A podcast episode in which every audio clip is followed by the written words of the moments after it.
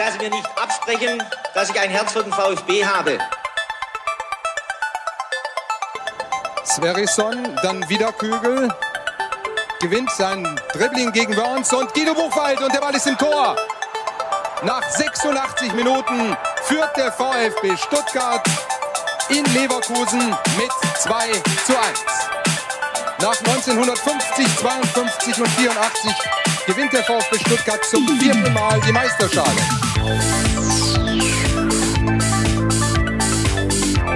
Jetzt müsste der Ball endlich noch einmal hereinkommen. Jetzt kommt er weit nach hinten auf Hitzelsberger!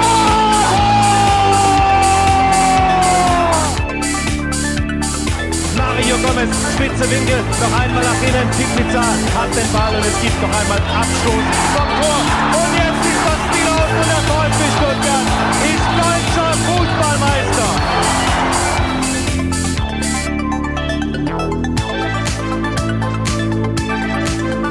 Herzlich willkommen bei STR. Mein Name ist Ricky und heute haben wir wirklich eine sehr volle Leitung, denn zum einen ist dabei der Sebastian. Guten Abend, Sebastian. Schönen guten Abend, Enrico. Ja, das musste jetzt sein. da gehe ich jetzt nicht weiter drauf ein, weil wir haben wundervolle Gäste, die ich begrüßen darf. Zum einen der Clemens Capo, Vorsänger beim Schwabensturm. Guten Abend, Clemens. Hallo. Hi. Und der Marco, ehemaliger Vorsänger und Capo beim Schwabensturm, aber immer noch aktives Mitglied. Hallo Marco. Hi. Besser bekannt auf Twitter unter MTA1209. Vielleicht schon dem einen oder anderen positiv aufgefallen, gehe ich von aus. Erstmal die wichtigste Frage zu Beginn. Euch geht's allen gut? Marco, gesund? Alles äh, bestens hier. In der kompletten Familie herrscht noch Gesundheit. Schauen wir mal, wie so die nächsten Wochen sich noch entwickeln. Das ist schön. Und Clemens hat, wenn überhaupt, dann nur äh, Schmerzen, wenn es darum geht, nicht ins Stadion gehen zu können, oder? Nö, mir geht's auch so ganz wunderbar. okay, das ist mal interessant, Sebastian. Wie geht's ja. dir eigentlich jetzt mehrere Wochen ohne Stadion, ohne Fußball? Sebastian? Also mir, also mir geht's äh, tatsächlich noch relativ gut, aber ich fühle mich auch relativ gut ausgefüllt. Ich bin jetzt ja, ähm, ich hatte letzte Woche schon gesagt, ähm, meine Frau ist ähm, ja systemrelevant und ich bin jetzt ähm, aktuell ähm, im Homeoffice und gleichzeitig Lehrer in der Homeschool und auch noch Home Entertainer und ähm, ich muss sagen, da wird's mir doch nicht wirklich langweilig. Also wenn mir jetzt einer sagen würde, hey, und dann äh, musst du irgendwie noch ähm, oder darfst du irgendwie noch Fußball gucken, ähm, ich müsste mir die Zeit dann wirklich freischaufeln. Also ähm, ich, ich muss gestehen, ich ähm, fühle mich auch ohne Fußball gerade relativ ähm, ausgefüllt, habe mir allerdings doch am Samstag ähm, das Pokalfinale von 1997 angeguckt. Ja, einer der letzten großen Erfolge. Also die muss man ja auch dann einfach nochmal genießen. War ja was ganz Genau, und, hey, und wie gut war Krasimir Balakov, Alter, der ist schon brutal, aber die Erkenntnis oder? hast du nicht erst am Samstag gewonnen. Nein, aber nochmal, die wurde nochmal so in, in, in mein Gehirn reingebrannt. Hey, wie gut der Typ einfach war. Ne? Das war schon großartig. Allerdings habe ich auch am, am Samstag gedacht, äh, dass ähm, Thorsten Legert auch gar nicht so schlecht war. Als, als Fußballer, als Mensch. Als Fußballer, ja. Fragwürdig, aber als Fußballer großartig, das stimmt schon. Ja, äh, mir geht's übrigens, ähm, ich bin sehr zwiegespalten, denn im, im Vorfeld, jetzt äh, kurz vor der Sendung, habe ich mal so ein bisschen auf YouTube rumgeguckt, habe mir ein paar alte Choreos angeguckt. Ähm, ja, einfach so ein bisschen die Stimmung auch rund ums Stadion wieder aufgesaugt, als es dann eben die Karawane gab und so weiter und so fort. Und da muss ich sagen, genau das ist das, was mir aktuell am meisten fehlt. Die Spiele, Ha, geht eigentlich. Also ich denke dann so ein bisschen an Fürth zurück, an das letzte Auswärtsspiel und dann, ja, denkt man sich, oh mein Gott, also solche Spiele brauche ich jetzt auch nicht unbedingt jede Woche. Aber das drumherum, das Treffen mit Freunden und so, das fehlt natürlich. Aber darum soll es jetzt erstmal gar nicht gehen. Wir haben zwei Gäste, die ähm, ja eine wundervolle Aktion ins Leben gerufen haben. Ich glaube, Clemens, du bist äh, eigentlich der Mitorganisator von Gemeinsam helfen 0711. Äh, ja, einfach eine Aktion, die hilfsbedürftigen Menschen ältere Menschen aktuell in der Corona-Krise so ein Stück weit hilft, indem ihr Einkauf, äh, Einkäufe für die äh, Herrschaften erledigt. Habe ich das so richtig wiedergegeben? Ja, das trifft relativ gut auf den Punkt, genau. Also es ist so, ähm, korrigiere mich, wenn ich jetzt was Falsches sage, aber ihr vom Schwabensturm, Kommando Kantstadt, die Schwabenkompanie, die Crew 36 und wir haben vorhin drüber gesprochen, auch die, die Gundelsheimer, die Sektion Hohenlohe und auch die Szene E in Reutlingen äh, versuchen da, äh, wie gesagt, eben dann ältere Menschen, Hilfsbedürftige zu helfen, die aktuell nicht einkaufen gehen sollten, weil sie eben Risiko äh, oder zur Risikogruppe zählen in Sachen äh, Corona-Infektion. Ähm, wie, wie kamt ihr auf die Idee oder wie kamst du auf die Idee? Ging das hauptsächlich von dir aus oder habt ihr euch zusammengesetzt, habt ihr überlegt, was können wir jetzt machen und ähm, seid dann zum Entschluss gekommen, das ist genau das Richtige? Also nicht sofort. Wir haben, ähm, ich glaube, das war freitags. Ja, das war freitags nach dem Bielefeld-Spiel hatten wir äh, nochmal eine Sitzung, wo wir grundsätzlich uns darüber unterhalten haben, wie es jetzt auch für uns als Gruppe weitergeht. Ähm, und wir haben dann abends da länger darüber diskutiert, ob wir uns sowas im Grundsatz vorstellen können, haben natürlich auch erstmal für uns festgelegt, dass es natürlich zum einen natürlich eine gewisse Kapazität braucht, um das so umzusetzen, dass es sinnvoll ist und vor allem dann halt auch die Frage, ob wir in der Lage sind, das so zu machen, dass es auf der einen Seite sicher ist und zum anderen auch so, dass es wirklich was bringt. Ähm, wir haben uns dann die zwei Tage Zeit genommen bis Sonntag, um das relativ, also im Nachhinein relativ gut auszuplanen, behaupte ich heute, dass die Vorplanung nicht die schlechteste war und sind dann Sonntagabends an die Öffentlichkeit, haben das Konzept vorgestellt, haben es zunächst auf Stuttgart und den Rems-Muck-Kreis ähm, mal beschränkt und waren dann selber sehr überrascht, wie viel Rückmeldungen ähm, da innerhalb kürzester Zeit kam, dass wir das dann auf die anderen Landkreise Stück für Stück erweitern konnten. Es war dann auch so, wie du gesagt hast, dass ähm, das CC und auch die SKS und die Crew hier als Gruppen relativ schnell aktiv worden sind und da Unterstützung angeboten haben. Und ähm, es ist auch so, wie du sagst, dass beispielsweise auch aus der Fanclub-Ebene, also die Gundelsheim machen das im Landkreis Heilbronn, in ihrem, in der Stadt Gundelsheim oder diese Sektion Hohenlohe ähm, bei Schwäbisch Hall, dass er da sehr viele aktiv werden, eben so einen ganz kleinen, aber na, schlussendlich vielleicht auch großen Beitrag leisten, um die Sache irgendwie ja, gangbarer zu machen. Ich drück's mal so aus. Ist es normal, dass die, ja, ich sag mal, die Ultragruppierungen so miteinander zusammenarbeiten oder hat euch das ein Stück weit überrascht, dass es so viel Rückmeldung dann auch gab? Also überrascht hat uns, dass es aus der, ich nenne es jetzt mal, also aus, der, aus dem Personenkreis, der mit dem Fußball nichts zu tun hat oder mit unserer Gruppe im normalen Alltag nichts zu tun hat, dass da so viel Rückmeldung kam. Das, das war sehr überraschend, das hätten wir so auch nicht eingeschätzt. Ähm, überhaupt nicht überraschend ist natürlich, dass es zwischen den Gruppen da Absprachen gibt und die, und die grundsätzliche Bereitschaft, sich gegenseitig zu helfen. Also das ist auch das, was wir im normalen Alltag hier machen, dass wir als Ultras zusammen auswärts fahren, zusammen da unsere grundsätzlichen äh, Aktionen da durchziehen und halt in der ja, im Austausch grundsätzlich ja immer sind. Von daher, also das hat mich überhaupt nicht überrascht, dass da die Bereitschaft vom Rest da war. Und was äh, natürlich vielleicht auch noch ganz wichtig ist für alle, die hier zuhören und sich denken, ja, äh, was genau muss ich denn machen, um von euch berücksichtigt wer äh, zu werden, das ist ganz einfach. Also ich gebe jetzt mal kurz die Telefonnummern durch. Nehmt euch vielleicht kurz einen Stift äh, und äh, ein Stück Papier zur Hand, damit ihr euch die notieren könnt. Solltet ihr jemanden kennen oder selber eben dann vielleicht zur Risikogruppe gehören, dann seid ihr recht herzlich eingeladen, Montag bis Samstag zwischen 10 und 17 Uhr folgende Telefonnummern anzurufen. Natürlich nur für den passenden Landkreis beziehungsweise für die passende Stadt. Also nicht alle Telefonnummern durchprobieren und hoffen, dass mal irgendwo jemand rangeht, sondern ähm, ja, das Ganze ist natürlich in Gebieten so ein bisschen eingeteilt und ich gehe mal davon aus, dass es auch manchmal zu Wartezeiten kommen kann, weil, wenn ich richtig informiert bin, ähm, ist, ist da eine Menge los bei euren Hotlines, wenn ich das so nennen kann. Ja, also es geht. Ähm, okay. Es ist so, dass wir im Schnitt, ich schätze jetzt mal so, es ist schon immer unterschiedlich. In Stuttgart sind schon die meisten Anrufe, dort sind so im Schnitt zwischen 20 oder brauchen wir 50 am Tag. Okay. Ähm, aber es ist schon so, dass es also warten musste bis jetzt, glaube keiner. Und wenn, dann ja, haben wir natürlich sofort zurückgerufen. Ich kann, ich kann das, ähm, ich bin im Gebiet Böblingen mit unterwegs, mit als Helfer. Das ist relativ spät jetzt so mit dazugekommen.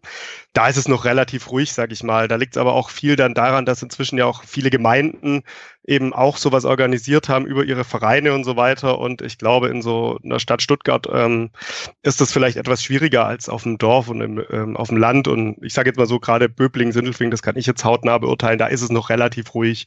Da sind ähm, mehr die Anfragen der Helfer da, wann denn endlich mal was kommt oder wann denn mal eine Nachfrage kommt. Also da sind wir um äh, Anrufe, um Hilfsangebote, ähm, sind wir je, über jeden dankbar, der sich meldet. Ja, äh, könnt ihr ungefähr einschätzen, wie viele Leute aktuell helfen für diese verschiedenen Landkreise und eben für Stuttgart? Also insgesamt sind es etwa 280, die aktuell in den Gruppen organisiert sind. Okay, also dann äh, würde ich sagen, jetzt sollte jeder einen Stift und Papier zur Hand haben und ich fange mal an mit Stuttgart, das wäre die 0157 73 44 52 99 8. 0157 7344 52998.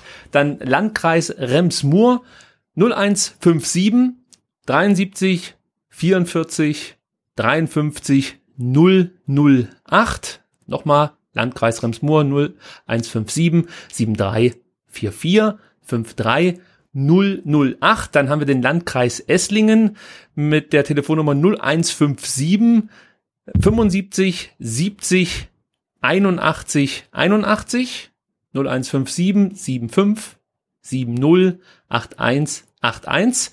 Der Landkreis Ludwigsburg mit der Telefonnummer 0178 19 69 12 4 0178 1969 124.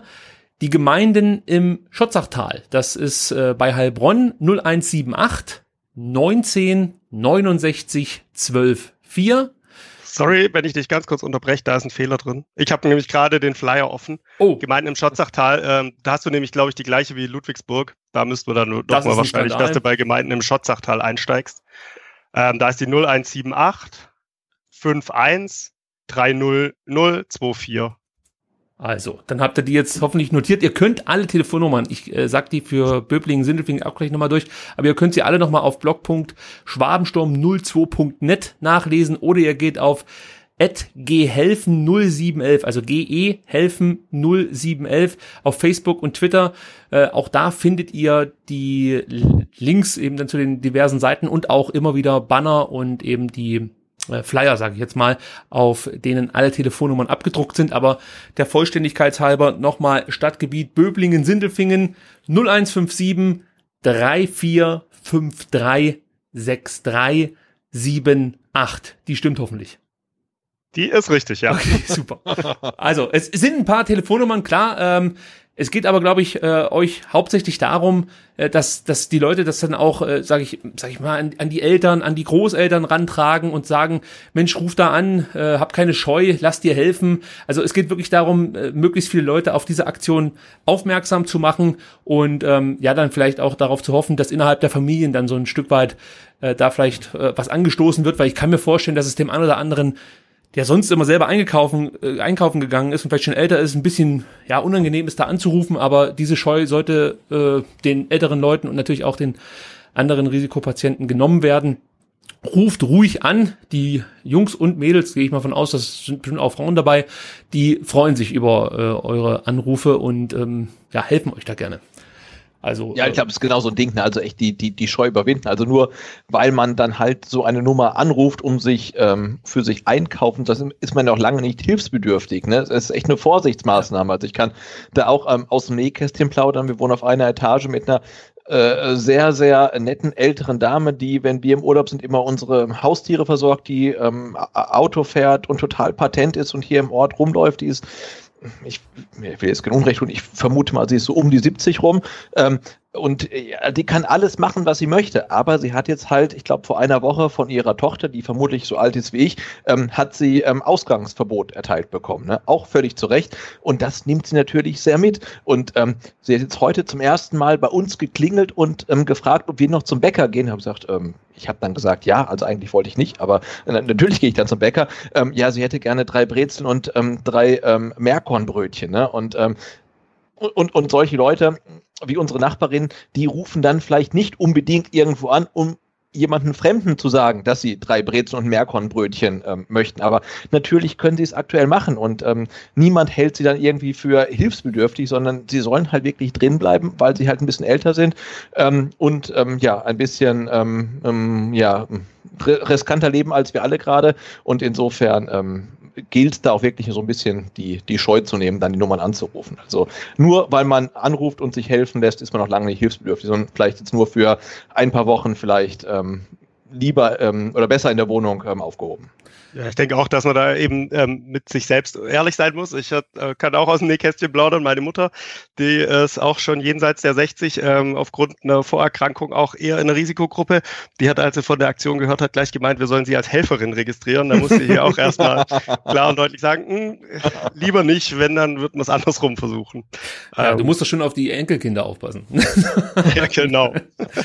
Habe ich ja heute mehrfach gesehen, dass äh, plötzlich ältere ähm, Mitmenschen ja, die Enkelkinder versorgen. Aber gut, das ist ein anderes Thema. Ich möchte noch eins erwähnen, das ist mir ganz wichtig bei der Aktion, denn ähm, es entstehen für die, die anrufen, keine Extrakosten. Auch das sollte man äh, vielleicht ganz kurz erwähnen, weil ähm, nicht, dass der eine denkt, jetzt muss ich irgendwie noch, weiß ich nicht, 15 Euro Spritgeld mit dazu rechnen oder sonst irgendwelche Unsummen. Nein, das Ganze ist ehrenamtlich und wie gesagt, es entstehen für die Anrufer keine Extrakosten. Es werden wirklich einfach nur die an die ähm, äh, Einkaufslisten abgearbeitet, äh, je nachdem, was verfügbar ist, muss man ja äh, inzwischen auch dazu sagen. Und ähm, dann wird's eben nach Hause gebracht. Äh, Clemens, vielleicht da kurz mal eine Frage. Bekommt ihr denn eigentlich alles, was so auf den diversen Einkaufslisten bei euch eintrudelt? Ähm, also ich behaupte mal zu 99 Prozent, das, das größte Problem ist tatsächlich das, das Toilettenpapier. ähm, das Tja. scheint weithin nicht überall erhältlich. Aber grundsätzlich dadurch, dass es bis jetzt im Rahmen bleibt mit den Anfragen pro Tag, ist es auch so, dass die Leute schon sich die Zeit nehmen und dann, wenn es halt im Einladen jetzt beispielsweise die, das Toilettenpapier nicht gab, dann einfach nochmal zwei Kilometer weiterfahren in einem anderen Supermarkt nochmal probieren. Von daher, also das Allermeiste bekommen wir, gibt bestimmt aber mal eine Sache, wo dann einfach mal ausverkauft ist, aber das gab es bestimmt auch schon vor Corona, dass irgendwas mal ausverkauft ist.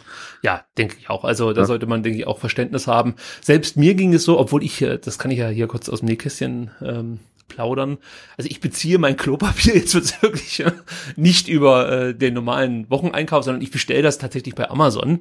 Und ähm, da habe ich aber jetzt eine Veränderung des Preises feststellen müssen. Dementsprechend musste ich mich jetzt äh, umorientieren und habe mit Erschrecken festgestellt, dass das nicht nur irgendwie ein Meme ist, das im Internet rumgeht. Nein, äh, es gibt tatsächlich keine Klopapierrollen mehr in diversen Supermärkten. Also ähm, wer da Hinweise hat im Landkreis Esslingen, wo es wieder Klopapier gibt, gerne an mich senden. Gut, bevor es zu albern wird, äh, möchte ich noch darauf hinweisen, dass ihr die ganze Aktion auch gerne unterstützen dürft. Also es gibt ähm, aktuell mit Sicherheit viele unterstützenswerte Projekte von unzähligen Leuten, die versuchen, was Gutes zu tun, aber das ist jetzt hier wirklich was ganz Spezielles von äh, VfB-Fans für jeden im Endeffekt. Und ähm, das Ganze ist, das habe ich gerade eben schon erklärt, ehrenamtlich, aber ihr könnt die Aktion unterstützen, indem ihr via PayPal einfach, ja, weiß ich nicht, einen, einen kleinen Betrag rüberwachsen lasst, so was halt für euch möglich ist. Ich werde den Account in unseren Show Notes verlinken. Stand jetzt wurden 4000 Euro gesammelt von euch.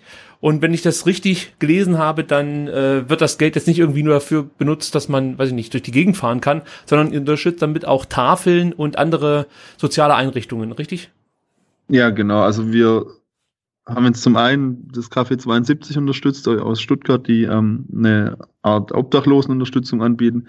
Ähm, uns ist wichtig, dass wir mit dem Geld, was da auf das Spendenkonto eingeht, also unser Ziel ist dann doch kleinere Organisationen zu finden, die nicht die große Lobby haben und wo es wirklich aktuell sehr, sehr notwendig ist, dass man so eine kleine Hilfsorganisation bestmöglich unterstützt. Und denen reichen dann tatsächlich auch schon ein paar Euro, um um ihre kleinen, um kleinen Betrieb sozusagen aufrechtzuerhalten. Das ist so der Hintergedanke von der Aktion. Also das Geld wird keinesfalls verwendet, um da jetzt großartige Spritztun zu machen, logischerweise, sondern es geht wirklich darum, kleineren Organisationen was abzugeben und gleichzeitig natürlich auch der Aufruf, ob das Geld jetzt auf das Spendenkonto von uns geht oder jeder anderen Hilfsorganisation, das ist dann natürlich auch völlig zweitrangig. Wichtig ist, glaube ich, eher, dass das Geld, wenn es jemand locker machen kann, dass es aktuell eben an die Stationen bringt, die wirklich damit sinnvoll umgehen.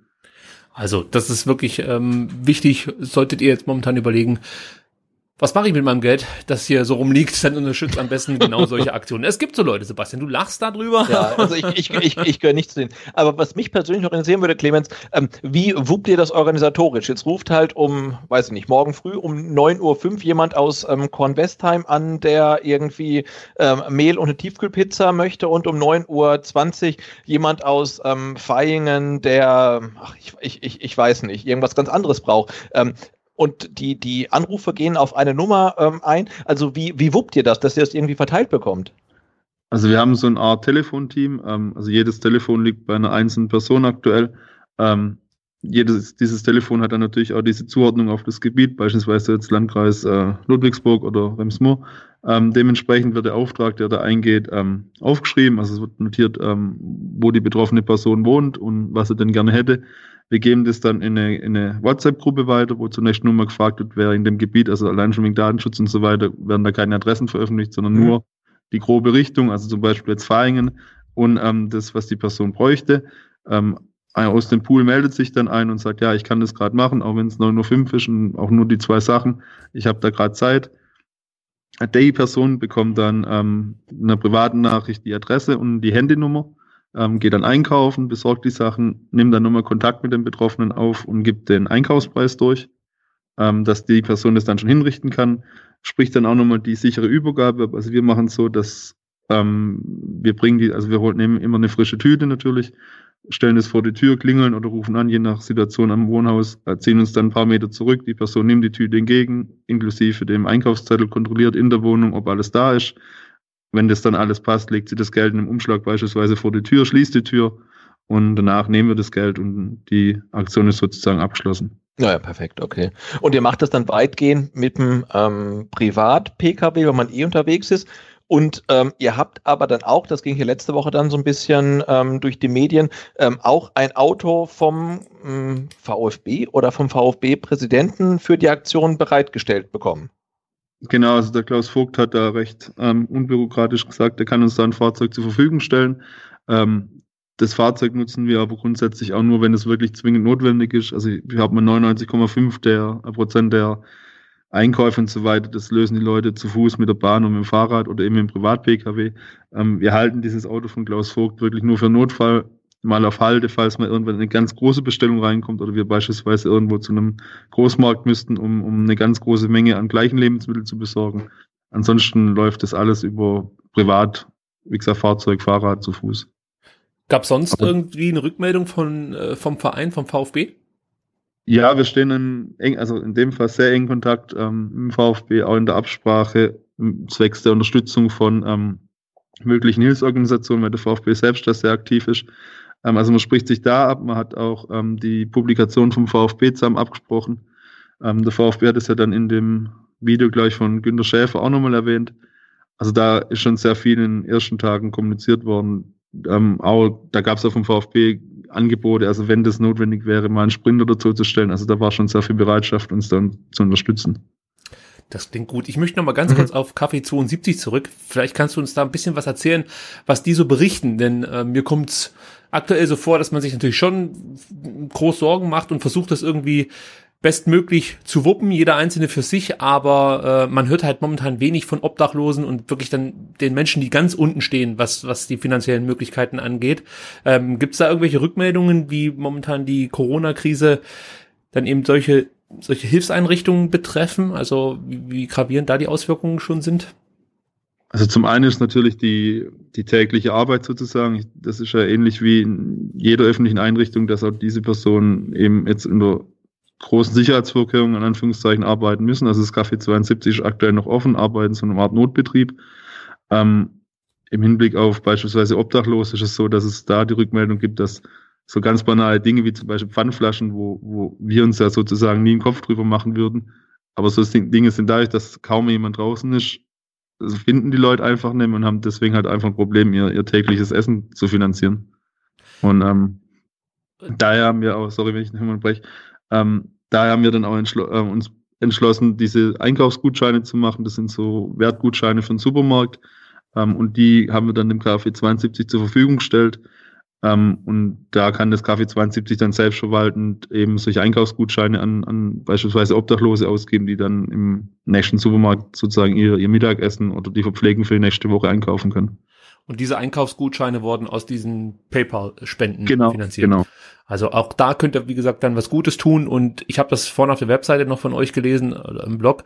Also es werden ja alle Spenden, die eingehen, werden äh, dann später auch dokumentiert, was mit dem Geld passiert ist. Also da muss ich keine Sorgen machen, dass das irgendwie für andere Zwecke ähm, ausgegeben wird. Also das hilft wirklich aktuell da, wo es am nötigsten ist. Vielen Dank nochmal für diese Aktion. Und noch eine Abschlussfrage. Gibt es irgendwas, was was ihr momentan noch braucht? Also wo können euch Leute konkret unterstützen? Gibt es da noch irgendwas außer Spenden?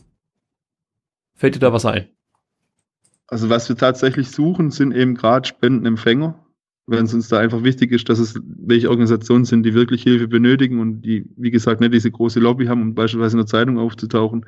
Also wenn da jemand weiß, wo Not am Mann ist, darf er sich jederzeit über die E-Mail-Adresse bei uns melden. An Helfern sind wir aktuell sehr gut aufgestellt. Da, da blicken wir auch recht zuversichtlich in die nächsten Wochen, dass wir das noch eine sehr lange Zeit aufrechthalten können. Von daher, so aktive Hilfe ist, so liebsig meint, ist aktuell gerade nicht nötig. Okay. Was ich vielleicht noch ergänzen würde, ähm, Clemens, korrigiere mich, aber es gibt ja auch, ich glaube, in Stuttgart ist es Apotheken, für die wir Lieferdienste inzwischen übernommen haben.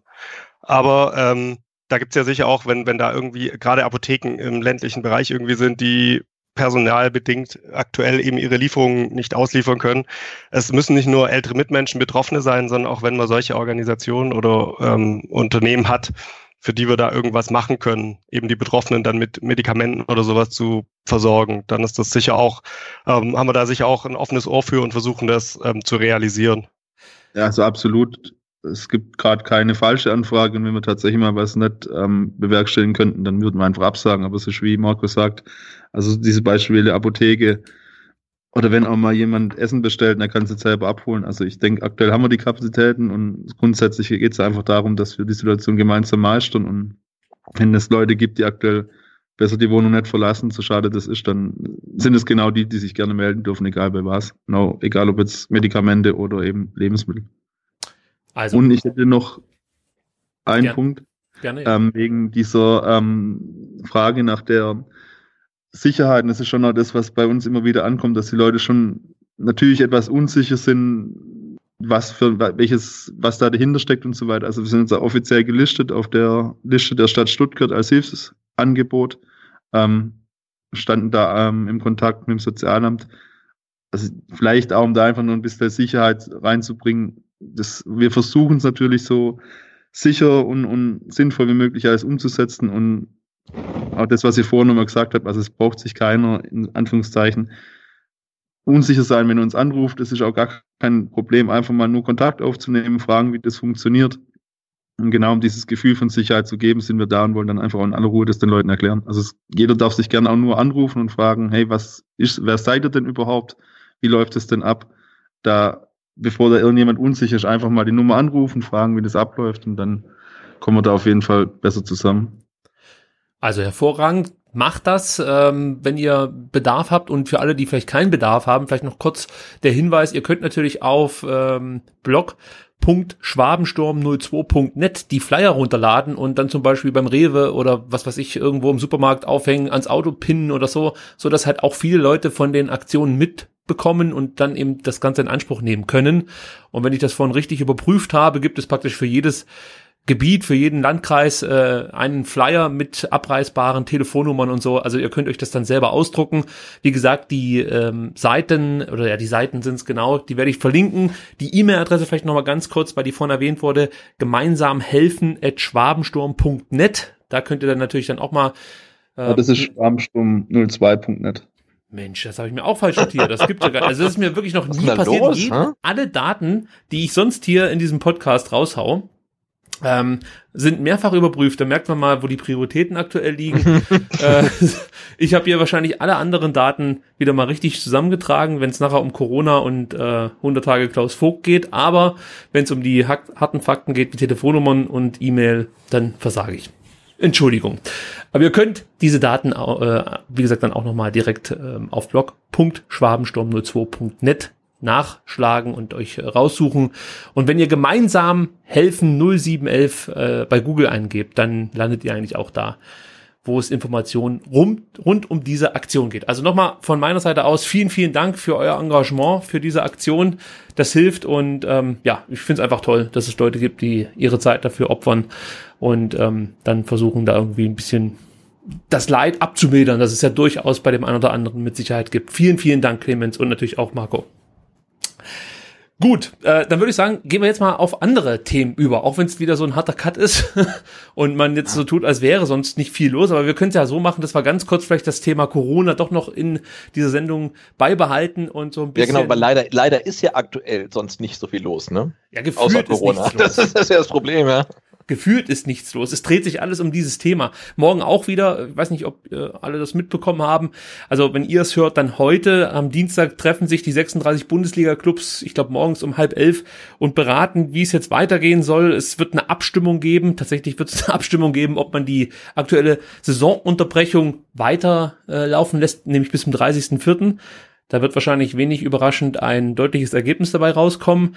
Und außerdem wird man natürlich beraten, wie man jetzt aktuell mit der Saison weiter verfährt. Ähm, ja, wird das Ganze irgendwie in den Sommer verlegt? Wird die Saison unter Umständen abgebrochen? Oder gibt es irgendwelche Playoff- Vereinbarungen oder was auch immer. Also äh, das steht wohl morgen dann auf der Agenda. Und ähm, ja, vielleicht mal ganz ganz blöd in die Runde gefragt, Marco, wie bist denn du aktuell mit der Handhabung der DFL, dieser ganzen Situation zufrieden? Also als, als ganz normaler Fan jetzt. Ähm, kannst du das nachvollziehen, dass man sich da dann doch ein bisschen bedeckt hält, etwas unkonkret ist und immer wieder so ein paar Tage ins Land gehen lässt, um dann wieder neu zu entscheiden, obwohl die Sachlage ja dann doch relativ klar ist? Äh, grundsätzlich ähm, schwierig das Ganze aus der Ferne so ein Stück weit zu beurteilen. Klar werden die auch ihre eigenen Interessen haben. Es wird da irgendwelche Gründe geben, warum es dann immer diese kurzen Fristen gibt, warum ähm, von Woche zu Woche im Prinzip erstmal schaut, realistisch betrachtet, selbst wenn das Thema ähm, Geisterspiele aufkommt oder so, äh, kann ich mir nicht vorstellen, dass ab dem 30.04. oder dann ab dem 1. Mai wieder gekickt werden kann. Da muss ja nur bei irgendeiner Mannschaft wieder ein Corona-Fall ausbrechen. Dann sind die zwei Wochen in Quarantäne. Die können zwei Wochen lang überhaupt nicht trainieren, während vielleicht der vermeintliche Kontrahent, äh, Kontrahent dann wieder seit zwei oder drei Wochen trainieren kann. Also für mich ist das ja, dilettantisch ist jetzt vielleicht ein bisschen zu hart gesagt, weil da sicher auch viele Überlegungen dahinter stecken und die ihre Begründungen und ihre Gründe haben. Aber es wirkt nach außen, ja, sie geben kein gutes Bild ab. Ähm, und vor allem auch kein einheitliches Bild. Das, ich meine, diesen Watzke-Auftritt in der Sportschau, den hat wahrscheinlich jeder ja auch mitbekommen. Ähm, von Solidarität war da erstmal nicht viel zu sehen oder zu hören. Jetzt gibt es natürlich von den vier Champions League-Teilnehmern diese 20 Millionen oder was sie da genau. ähm, in, so, in so einen Fonds einzahlen wollen. Aber letztlich, es, es wirkt sehr chaotisch und ähm, ich glaube, sie wissen wahrscheinlich selber nicht so ganz genau, was sie machen sollen. Was wäre denn für dich jetzt ähm, die, die, die logischste Schlussfolgerung aus dem, was man so hört von, von diversen Wissenschaftlern äh, und was man vor allem dann auch vielleicht sieht in Ländern, die äh, in ihrem Ausbruchgeschehen schon weiter sind als Deutschland? Wäre da nicht der Abbruch, sagen wir mal, das, die logische Konsequenz des Ganzen jetzt? Das denke ich auch. Also aus meiner Sicht wird es auch diesen Abbruch geben, wenn man ja auch die ganzen Virologen hört, die von einem Höhepunkt irgendwie, ich glaube, Richtung Juni oder sowas mhm. ausgehen, Mai, Juni, August. Ähm, fehlt mir jegliche, äh, jegliche Fantasie, wie da, selbst wenn es dann Geisterspiele sind, wie das durchgezogen werden soll. Also ich kann es wirklich nur ganz schwer vorstellen. Ähm, das ist natürlich die Kohle, die dahinter steckt, die, das Pay-TV, dass man ja unbedingt diesen einen Spieltag auch noch durchziehen wollte ähm, um diese, diese dritte Rate war es dann, glaube ich, ähm, noch ausgezahlt zu bekommen.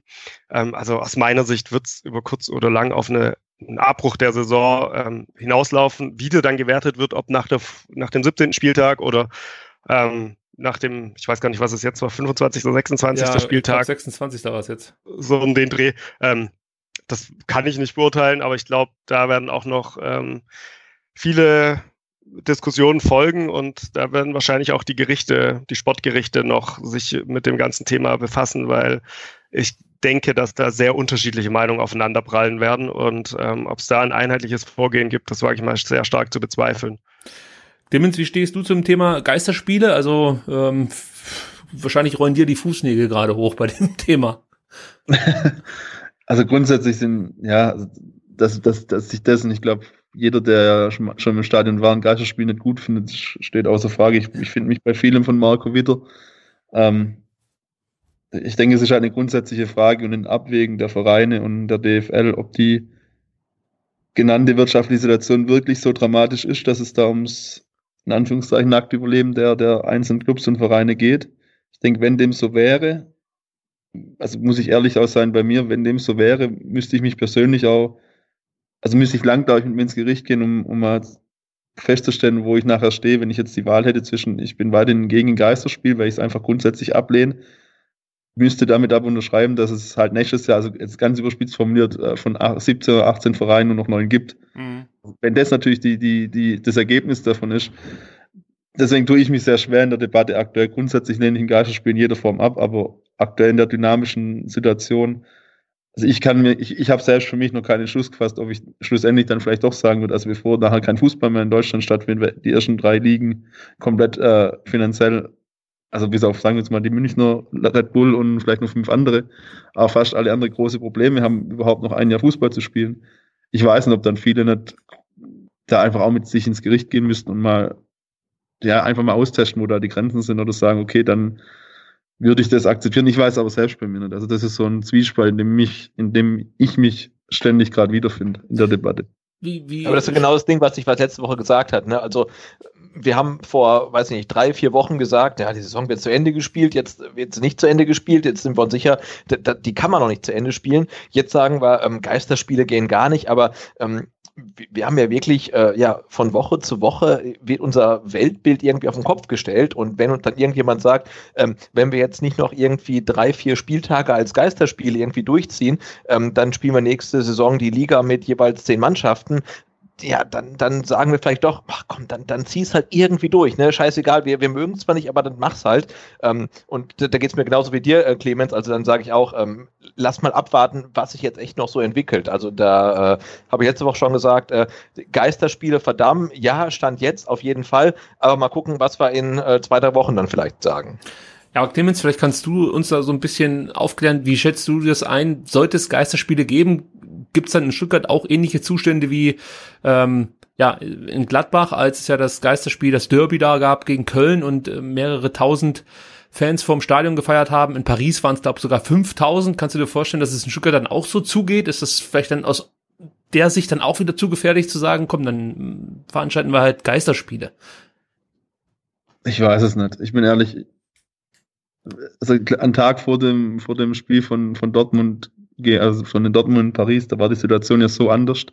Ja. Da konnte sich ja keiner vorstellen, was, was heute, also was wir heute wissen. Und heute würde jeder sagen, niemals stelle ich mich mit irgendwelchen Leuten vor das Stadion, um, um, um Fußballspiel anzuschauen, also in der aktuellen Situation. Wenn in vier Wochen die ganze Situation völlig anders aussieht und, und es dann möglich ist, also gut, es widerspricht sich ja natürlich, wenn, wenn es möglich wäre, sich zu treffen, aber man dürfte nicht ins Stadion. Ja deswegen, Schwierig. das glaube ich nicht, dass sich das nochmal ergeben soll. Also ich, ich, ich tue mich in den ganzen Debatten, wie gesagt, sehr schwer, irgendwie, da die Sache so von Tag zu Tag sich verändert und Dinge, wo ich noch vor zwei Wochen, ich glaube, so geht es sehr vielen, gesagt hätte, ach, das passiert eh nicht oder kann ich mir nie vorstellen, das ist heute nach fast schon Normalität. Ja, es ist Deswegen. interessant, wie man das jetzt äh, mit, mit ein paar Wochen, äh, die ins Land gegangen sind, so sieht. Also gerade auch das letzte Heimspiel, ja, da haben wir ja jetzt schon ein paar Mal hier in der Sendung drüber diskutiert, ob das jetzt fahrlässig war oder nicht. Ich habe da eine sehr klare Meinung gehabt, was vielleicht auch daran liegt, dass ich eben aufgrund dessen, dass meine Tante halt im Labor arbeitet und dann immer die Zahlen relativ ungeschönt so raushaut und auch die Folgen mir dann vielleicht etwas deutlicher macht, als es eben gerade zu Beginn dieser Pandemie der Fall war. Also jedenfalls, wenn man so die Medien verfolgt hat, da konnte man den Eindruck gewinnen, dass man in Deutschland ja eigentlich ganz gut aufgestellt ist und ja, so schlimm wie in Italien wird schon nicht werden. Und ähm, bei mir kam es aber eher so an, wie gesagt, aufgrund dessen, dass ich im Privaten dann mit meiner Tante darüber gesprochen habe, dass es einfach nur eine Frage der Zeit ist, bis es hier auch richtig fett einschlägt. Und damals, um das nochmal kurz aufzugreifen, beim Heimspiel gegen Bielefeld hat sich ja nicht nur der VfB dann dafür entschieden, dieses Spiel äh, mit Zuschauern stattfinden zu lassen, sondern ähm, ja auch die Stadt Stuttgart und mit Sicherheit auch noch äh, das Land Baden-Württemberg äh, damit geredet haben, sich entschieden, dieses Spiel so ab, äh, ja, abzuhalten. Und ich denke mal, im Nachhinein hätte man das vielleicht auch nochmal anders gemacht, wenn man jetzt diese ganzen Informationen gehabt hätte, die man dann eben kurze Zeit später so gesammelt hat. Ähm, Thomas Hitzesberger war letzte Woche bei Sky zu Gast und hat sich dazu auch geäußert und meinte, vor zwei Wochen, also jetzt dann praktisch vor drei Wochen, war die Welt noch eine ganz andere. Vor allem hier in Deutschland. Es ist wichtig, wie wir diese Entscheidung getroffen haben. Er rechtfertigt das Ganze nochmal. Wir waren im ständigen Austausch mit den Ministerien und haben nachgefragt, ob es vertretbar ist. Wir haben keine Entscheidung getroffen, wo wir uns über andere hinweggesetzt haben. Die Maßgabe war, dass die Gesundheit an erster Stelle stehen müsse. Und ähm, ja, so haben wir gehandelt. Also Thomas Hittesberger sagt das, was man aus dem Umfeld des VfB mehrfach gehört hat, dass man sich eben mit der Stadt eng abgesprochen hat und zu, der, äh, zu dem Entschluss kam, das Spiel kann, kann man nochmal so stattfinden lassen. Klaus Vogt hat sich gestern ähnlich geäußert. Sebastian, ähm, kommt dir das so ein bisschen so vor, als ob man jetzt versucht, ja, möglichst die Schuld dann so, was heißt die Schuld, das klingt jetzt zu krass, aber ähm, die Verantwortung so ein bisschen abzugeben. Also wir haben es nicht entschieden, sondern die Stadt hat gesagt, das geht schon klar, die Gesundheitsämter haben den Daumen nach oben gezeigt, wir können ja nichts dafür, dann müssen wir halt spielen. Also macht sich da vielleicht ein Thomas Hitzesberger oder vielleicht dann auch ein Klaus Vogt zu einfach? Ähm, nee, also ich finde nicht, dass sie sich das zu einfach machen. Und ich finde immer, also der VfB ist ein Wirtschaftsunternehmen und alle Wirtschaftsunternehmen, die gucken mal zuerst ähm, auf den Profit und die wollen das Event stattfinden lassen. Ne? Also deren Fokus liegt erstmal darauf, ähm, das Spiel muss stattfinden. Und das Regulativ auf der anderen Seite muss dann das Gesundheitsamt sein oder die Stadt oder das Land. Ne? Und wenn die sagen, ihr könnt das nicht machen, da muss der VfB sagen, okay, ihr habt recht, wir, wir machen es nicht. Aber wenn sich halt alle einig sind, also sowohl der, der mehr auf den Profit guckt, wie auch der, der mehr auf die Gesundheit der Allgemeinheit guckt, ähm, ja, dann, dann findet statt. Und ich finde jetzt auch nicht, ähm, dass sich ähm, der, der VfB ähm, zu, zu, einfach macht. Also natürlich wollen die, dass das Spiel stattfindet und ähm, ich finde der Impuls zu sagen, ähm, auf gar keinen Fall, wir müssen das absagen, ähm, der wird nie im Leben vom VfB oder vom Veranstalter ausgehen, sondern immer vom, von der Stadt oder vom Gesundheitsamt. Und wenn der Impuls von der Seite nicht kommt, dann wird er nie vom Veranstalter kommen. Und ähm, insofern hat natürlich der, der, der VfB jetzt ähm, so ein bisschen ähm, das Backup, dass sie sagen können, hey, die Stadt und das Gesundheitsamt haben gesagt, äh, das, das geht noch. Ähm, aber ich finde, der Impuls Richtung Absage, ähm, der, der würde nie vom Veranstalter kommen, sondern immer von der anderen Richtung. Wenn er von da nicht kommt, ähm, würde ich dann den Veranstalter auch erstmal so ein bisschen aus der Verantwortung rausnehmen. Ja, es ist natürlich ein bisschen blöd gelaufen, dass ein kurze Zeit später, äh, ja, in Anführungsstrichen ein VfB-Mitarbeiter positiv getestet wurde. Ähm, da gab es ja dann den Fall, der jetzt dann auch nicht groß weiter verfolgt wurde, aber es gab halt eben dann doch im Nachhinein einen Fall. Und man weiß, glaube ich, jetzt auch inzwischen, dass beim Champions League-Spiel Leipzig gegen Tottenham, das ja auch noch unter äh, mit Zuschauern stattfand, ich glaube, das war am Mittwoch in derselben Woche oder Dienstag, ganz genau. Ja, das war in derselben Woche, genau. Genau. Ja. Äh, da gab es dann wohl, das habe ich gestern im Bericht gesehen, fand ich ganz, ganz interessant, da gab es dann äh, in der VIP-Loge, wo mehrere bereits an Corona erkrankte Patienten, die aus Tirol wiedergekommen sind. Und da gab es ja auch die Diskussion in Leipzig, muss dieses Spiel jetzt unbedingt mit Zuschauern stattfinden? Und da hat sich ja auch die Stadt, der Verein oder ja, das Konsortium dafür entschieden, dieses Spiel auszutragen mit Zuschauern. Und dann stellte sich im Nachhinein halt eben auch heraus, es gab äh, Infizierte in den VIP-Logen und ähm, ja, vielleicht auch unter den äh, normalen Zuschauern. Und ähm, ja, da ist natürlich die Gefahr der Ansteckung dann sehr, sehr groß. Gut. Aber ich meine, klar ist auch in der, in der Retrospektive hätte das Spiel VfB Stuttgart gegen Arminia Bielefeld nicht mehr stattfinden sollen und ähm, auch die Spiele am Wochenende davor ne, ja, halt auch nicht mehr stattfinden sollen. Aber das ist ja so ein klassischer Fall von ähm, hinterher ist man immer schlauer und ich verstehe dann schon auch die Zwänge der, des Vereins und der DFL, dass man sagt, hey, diesen einen Spieltag, den bringen wir doch jetzt irgendwie noch durch dieses eine blöde Spiel, ne, das irgendwie noch durchprügeln und dann gucken wir mal weiter. Ähm, verstehe ich natürlich auch schon, ähm, aber, aber klar, so in der Retros Retrospektive, ich habe letzte Woche schon gesagt, ich wäre dann mit Stand jetzt wäre ich auch natürlich nicht hingegangen. Ich war da, ähm, ähm, ihr vermutlich auch, ähm, außer ähm, Ricky, aber äh, genau. Ähm, aber ja, so hinterher ist man immer schlauer, ne? Ja, ich, ich habe ja auch niemanden verurteilt, der da hingegangen ist. Ich denke mal, zu dem Zeitpunkt war es halt einfach noch so eine Entscheidung, setzt du dich dem Risiko aus oder nicht? Und ja, ich denke mal, Clemens, du warst auf jeden Fall da. Ich war da, ja. ja logisch. Hast du wahrscheinlich auch wenig Gedanken gemacht und hast gesagt, das wird schon, das wird schon gut gehen, mehr oder weniger, oder? Also ich glaube jetzt nicht, dass du dir groß Gedanken gemacht hast ja. vorher, oder? Oder hast, hast du gründlich abgewogen?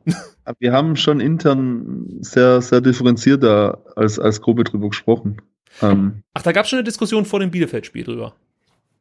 Ja, also grundsätzlich in der Woche haben wir, das ist ja es ging, geht ja auch grundsätzlich um unsere Räumlichkeiten und so weiter. Also da haben wir schon sehr viel gesprochen und, und auch gesagt, also wir, wir können grundsätzlich hier nicht so normal weitermachen, haben dann auch beispielsweise für uns Regeln aufgestellt, wie wenn du hier herkommst, musst du erstmal die Hände desinfizieren. Also da hatten wir schon einen Austausch. Ich bin aber auch ganz ehrlich, ich, ich, also ich persönlich würde niemand, ob jetzt in dem Fall die DFL oder die Vereine, also ich könnte nicht sagen, ihr habt da was falsch gemacht, weil im Rückblick, da kommen 48.000 Leute, also so um den Dreh rum und die hat auch keiner gezwungen. Und ich glaube, dieses Selbstverständnis der, der Bevölkerung zu diesem Zeitpunkt zu sagen, ein Fußballspiel ist was ganz Normales und das lasse ich mir nicht nehmen. Ich glaube, das hat halt, das ist, glaube ich, das Interessante, dass sich das eben gewandelt hat. Und mhm. vor zwei Wochen oder vor drei Wochen jetzt, da war das, es hätte ja jeder daheim bleiben können. Also ganz grundsätzlich, es zwingt mich ja keiner zu VfB-Spiel zu gehen. Es ist löblich für die Leute, die, die die Weisheit sozusagen hatten, daheim zu bleiben, aber gleichzeitig, ich, ich glaube im Nachgang, es ist so, wie du gerade eben gesagt hast, es, heute wird keiner mehr hingehen, aber ich bin mir sicher, dass 99 Prozent derjenigen, die bei Bielefeld da waren, die würden heute auch wieder hingehen, wenn sie so viel wüssten wie damals. Ihr müsstet ja relativ lange warten, bis das Wien-Wiesbaden-Spiel abgesagt wurde und ähm, ich glaube, das war auch noch nicht am Dienstag abzusehen, ob das jetzt mit oder ohne Zuschauern stattfinden wird. Gab es auch da schon irgendwelche Gespräche intern, dass, dass ihr euch überlegt habt, gar nicht hinzufahren oder war klar, wenn das mit Zuschauern stattfindet, dann fahren wir auch hin? Ja, also haben wir sehr, sehr tiefgründig diskutiert. Wir hatten auch eine Zeit lang den Gedanke, also gerade noch an dem Tag nach dem Bielefeld-Spiel, wo nicht, also wo klar war, dass äh, beispielsweise das Frankfurt-Spiel auf jeden Fall stattfinden soll mhm. mit Zuschauern gegen, gegen Gladbach. Also da war bei uns schon die klare Meinung, dass wir fahren. Da wurde zwar diskutiert, aber da war, solange, also da, da stehen wir einfach als Ultragruppe auch dazu, solange es die Möglichkeit gibt, zum VfB-Spiel zu gehen, gehen wir dahin. Ja, ja. Ähm, also da hat sich natürlich auch bei uns, wie, wie gesagt, sehr, sehr viel innerhalb kurzer Zeit auch im, im, im Verständnis ändern müssen. Also das war ja dann eine Entscheidung von einem Tag auf den nächsten zu sagen, okay, dann geht's eben nicht mehr. Aber auf der anderen Seite habt ihr, glaube ich, auch äh, gesagt, nachdem dann feststand, dass es, oder beziehungsweise es hieß, es wird ohne Zuschauer stattfinden, dass man nicht hinfährt und sich vor, vor dem Stadion versammelt. Ähm, Kommando hat dazu ja auch was geschrieben, aber ihr habt euch dazu ja auch geäußert, dass äh, ihr davon absehen werdet, euch vorm Stadion zu versammeln, sollte es Geisterspiele geben. Genau, aber auch da, um ehrlich zu sein, das ist auch in der Diskussion entstanden. Also diese, diese Meinung hat sich ja bei uns geändert und sie hat sich deswegen geändert, weil sich die Situation geändert hat. Also das, wir sind ja nicht montags aus dem Stadion und haben gesagt, also wenn es ein Geisterspiel gibt, fahren wir da nicht hin. Ich denke, da waren, also wir als Gruppe waren da sehr lange in der Diskussion, wie wir damit umgehen.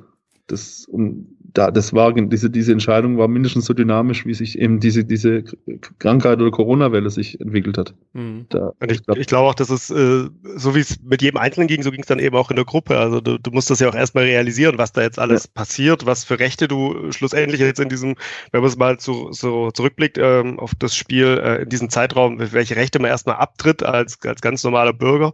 Und ähm, so ist das natürlich auch in der Gruppe. Du musst erstmal realisieren, was passiert jetzt, was ist hier, wie, wie wirkt sich das denn tatsächlich aus? Und das war ja also in dieser Zeit schon ähm, extrem. Also die Woche war ja ein völliges Auf und Ab mit ähm, einer Negativmeldung nach der nächsten. Und um diese ganze Dimension erstmal zu erfassen, ähm, das, das hat schon auch seine Zeit gedauert.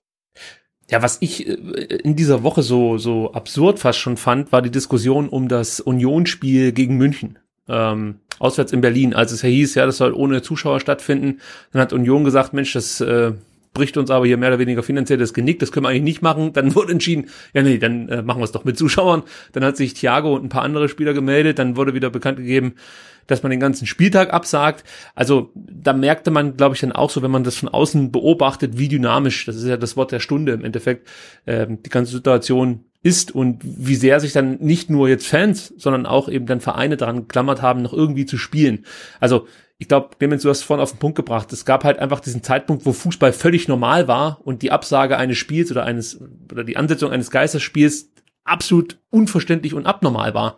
Und wir sind jetzt, jetzt an dem Punkt, wo man sagt, okay, also äh, Spiele mit Zuschauern, äh, es ist das Anormale und alles andere ist dann vielleicht noch, also ein Geisterspiel, ein kleines Zugeständnis, ähm, eben dann ja vielleicht auch der Situation geschuldet, dass es die mit Sicherheit ein paar Vereine gibt, die äh, finanzielle Probleme bekommen, wenn es eben nicht weitergeht mit der Liga. Und da muss es halt dann auch irgendwelche Lösungen jetzt äh, geben. Ich hoffe, dass es da morgen vielleicht dann schon irgendwelche Lösungsansätze gibt, weil äh, die Situation wird wahrscheinlich nicht viel besser werden. Und du musst ja auch auf das Worst-Case-Szenario hinarbeiten. Was ist, wenn ich die Saison wieder starten kann?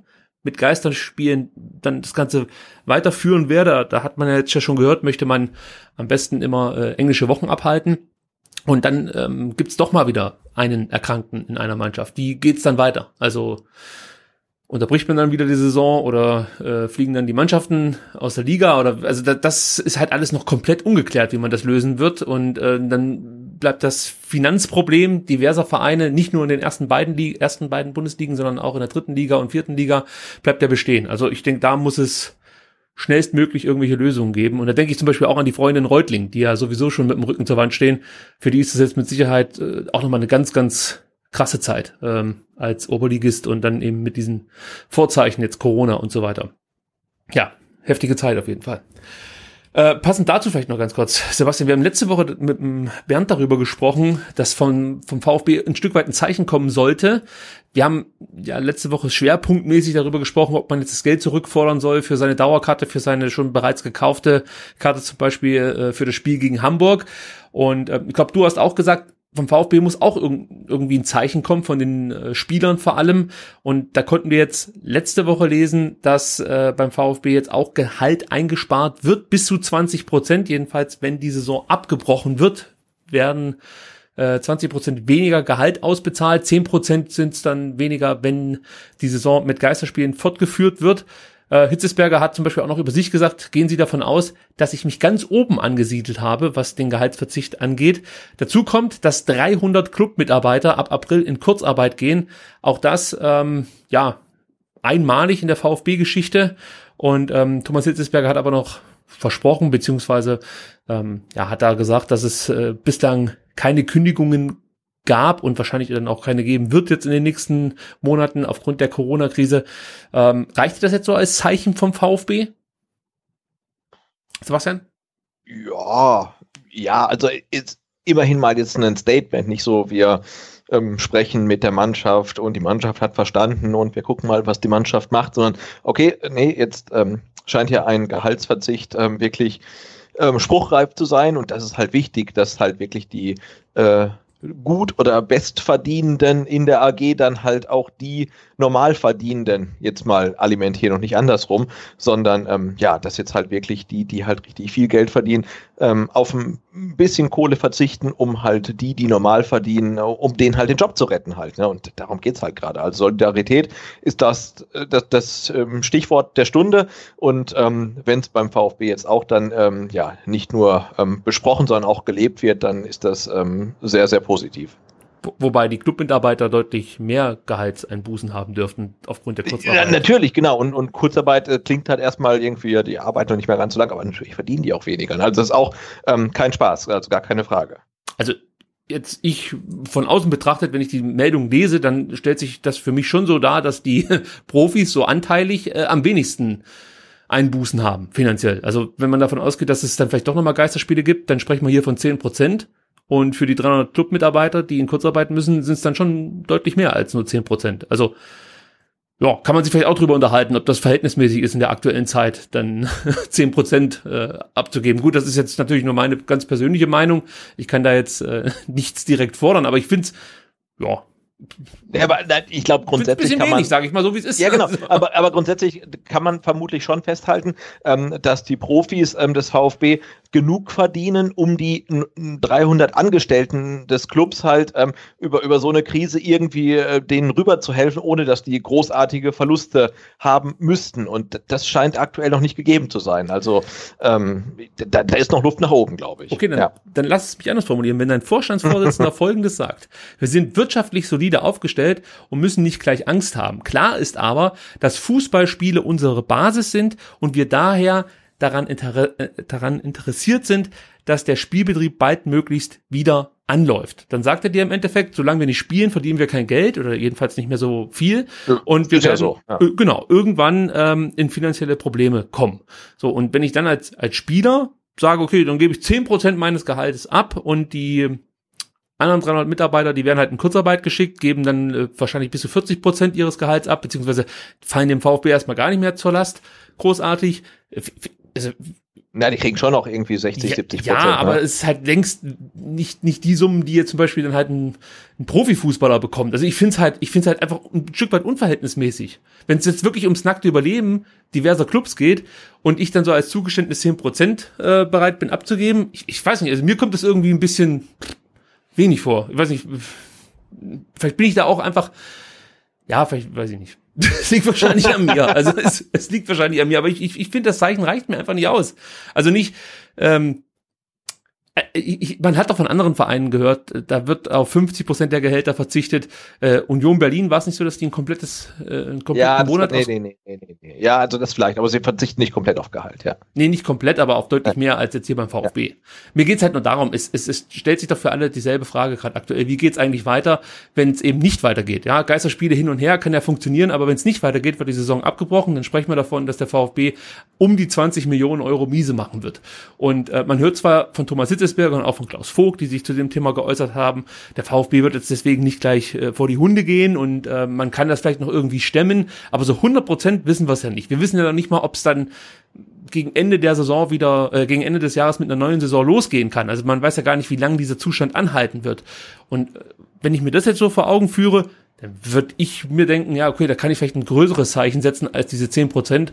Und ähm, ja, gut.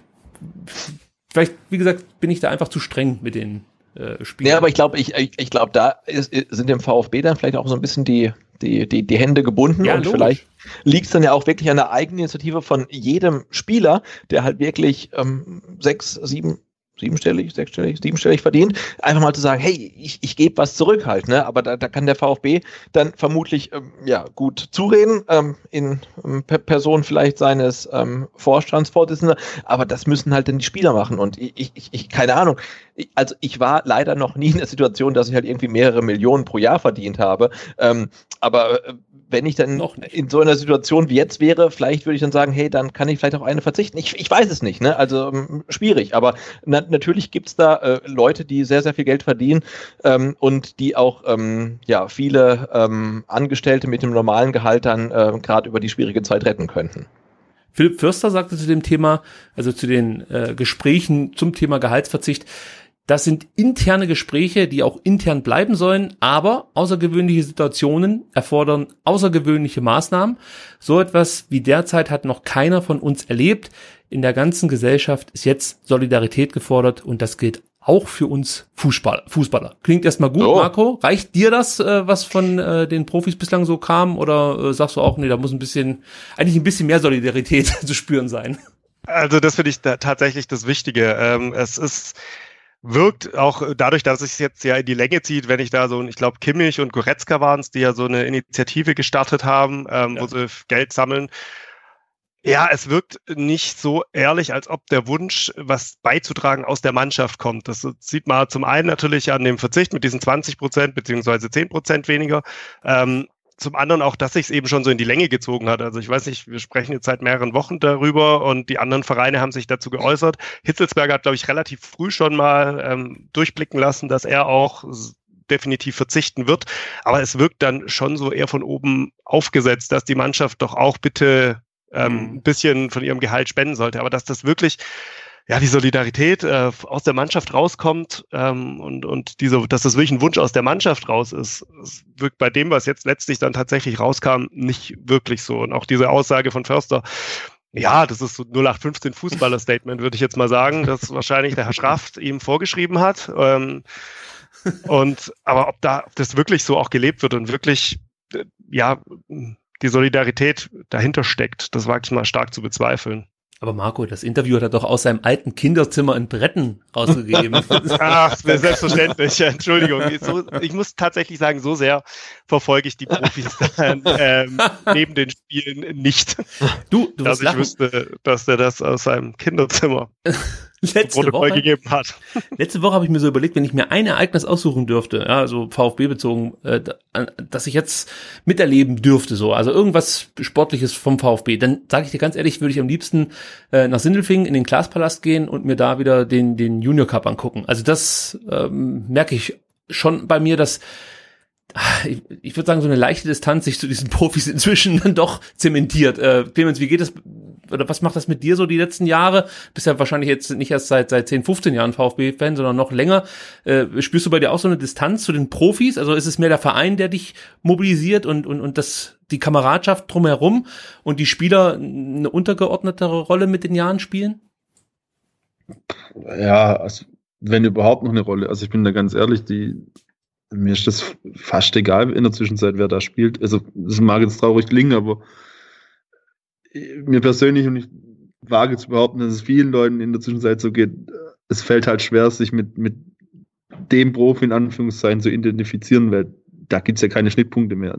Ja. Mit unserem Leben in Anführungszeichen ich will da niemand zu nahe treten, ich weiß es auch nicht, ich stecke da niemand drin, vielleicht täusche ich mich da extrem, aber ich glaube, so gefühlt hat das Leben eines Fußballprofis ja mit dem normalen Leben an sich nicht mehr viel zu tun. Und also wir, ich, ich gehe nicht wegen einem Spieler, also das, vielleicht war das früher mal so ganz am Anfang, wo es, wo es noch Fußballer war, in Anführungszeichen, ja, wo du Radio gehört hast und dann, dann hast du ja Namen gehört und über den Namen hast du dich dann irgendwo dann mit der Mannschaft identifiziert, weil der Spieler dann das Tor geschossen hat. Also so war es bei mir früher, aber heute wenn ich im Stadion bin, also mir ist das persönlich wirklich fast egal, wer da spielt. Der, der soll sich anstrengen, der soll aufs Torspiel schießen, der soll 90 Minuten sich den Arsch aufreißen. Der Rest ist mir, so hart es klingt, eigentlich auch egal.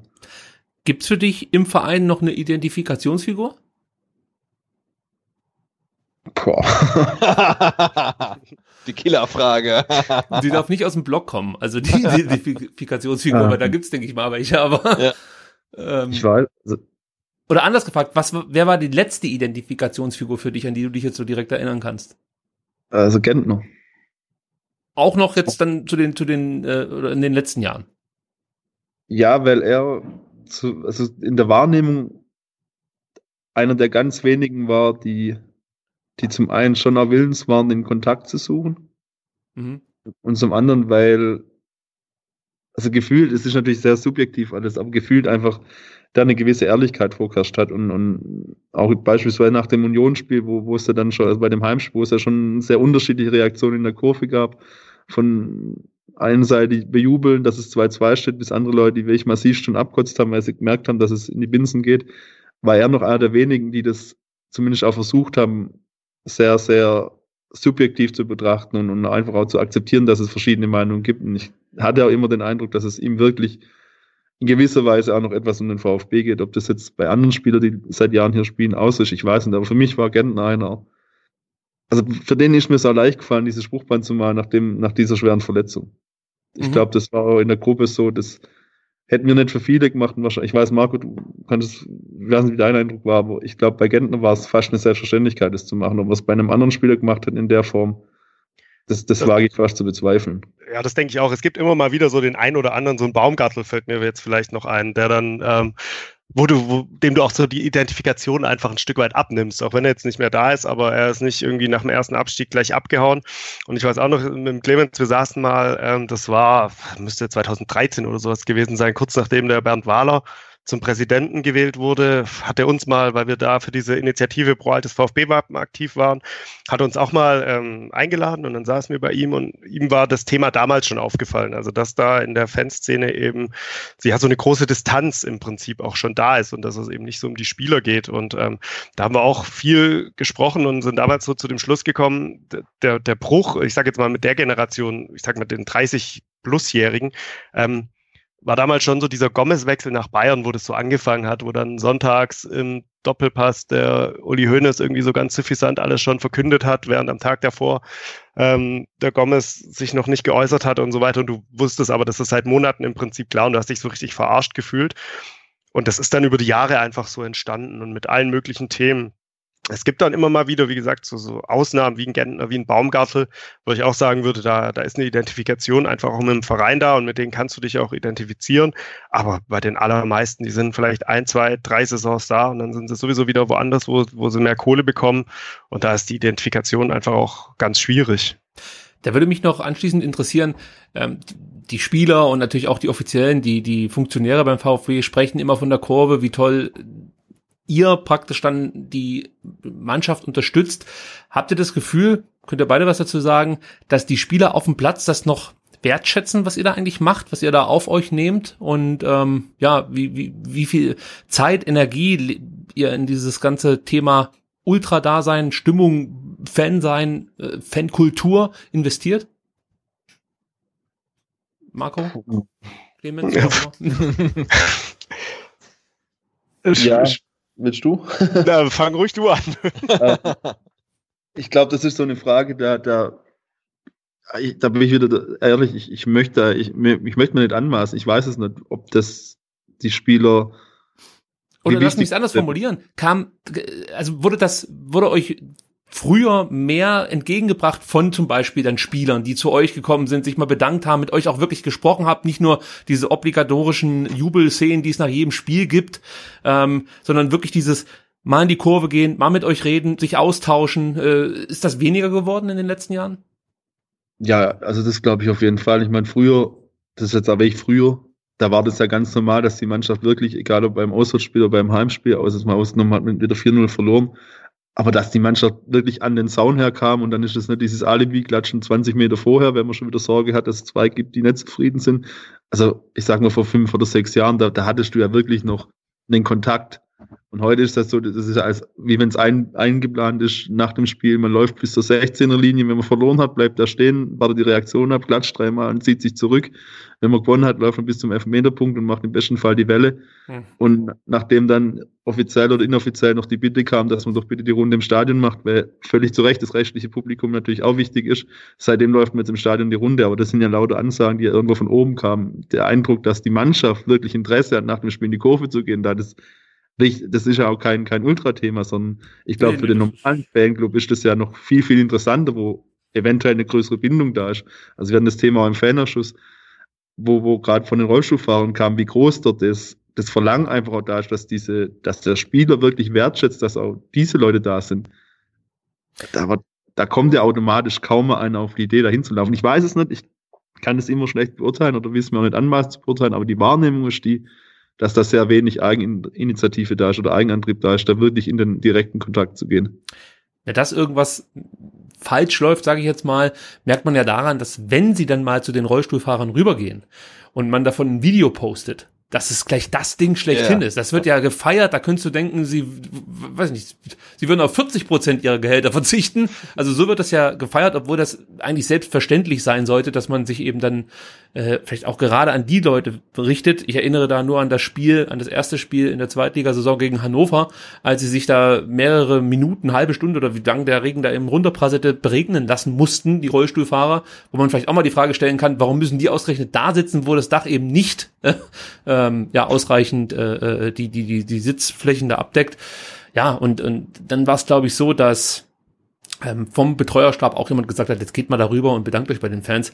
Das kommt schon ein bisschen merkwürdig an. Eine Frage habe ich noch, wenn ihr am Zaun steht und es gibt mal ein schlechtes Spiel äh, und, und dann kommen eben die Spieler zu euch, ihr könnt mit den Spielern sprechen, ähm, kriegst du da manchmal mit, dass es dann von den Spielern auch irgendwie, ich meine, wirklich eine Diskussion gibt oder ist es einfach so, sich das, das ja, gefallen lassen jetzt, dass da der ein oder andere Fan vielleicht mal schimpfen darf, die anderen, die wollen vielleicht auch motivieren, also wie, wie kommt das bei euch an, wenn die Jungs zu euch in die Kurve kommen? Ist es dann auch nur irgendwie so der Gang nach Conossa mäßig? Oder äh, denkt ihr, die wollen jetzt wirklich signalisieren, wir versuchen's, wir, wir, wir hauen alles rein. Das ist ja das, was ihr oder wir alle immer von der Mannschaft fordern. Wir wollen einfach sehen, dass man wirklich 90 Minuten kämpft, sich den Arsch aufreißt und wenn es dann nicht reicht, hat es halt nicht gereicht. Aber wenn du das Gefühl hast, die Mannschaft äh, spielt mit angezogener Handbremse, pomadig oder eben dann wahnsinnig arrogant, dann kriegt man halt als Fan so einen Hals, vor allen Dingen, wenn man ständig unterwegs ist und viel Zeit investiert.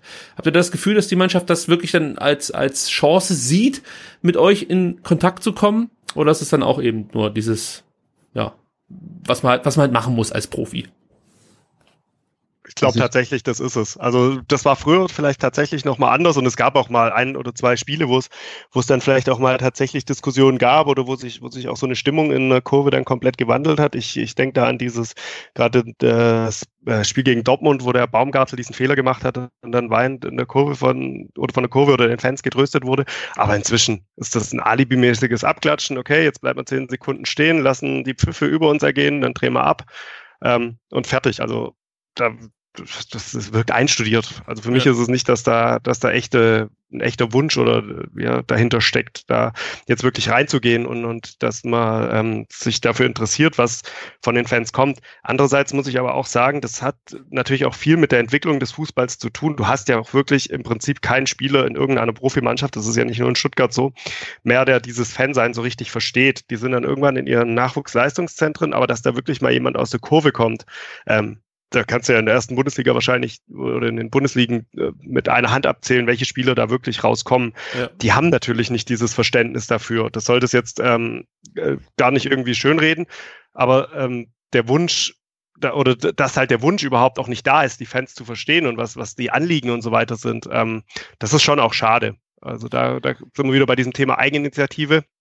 ähm, und sich auch ein bisschen mehr darüber äh, zu informieren als diese paar oder diese 90 Minuten auf dem Platz und ähm, die nehmen das mit, wenn sie angefeuert werden und lassen ein paar Pfiffe über sich ergehen, aber dass da wirklich ein Umdenken oder Nachdenken stattfindet oder eine Diskussion oder man in eine Diskussion kommen will, das, das glaube ich fast nicht. Äh, da wird wahrscheinlich auch in dieser Blase, nenne ich es mal, das Bild vorherrschen, da stehen die besoffenen, randalierenden Pöbler.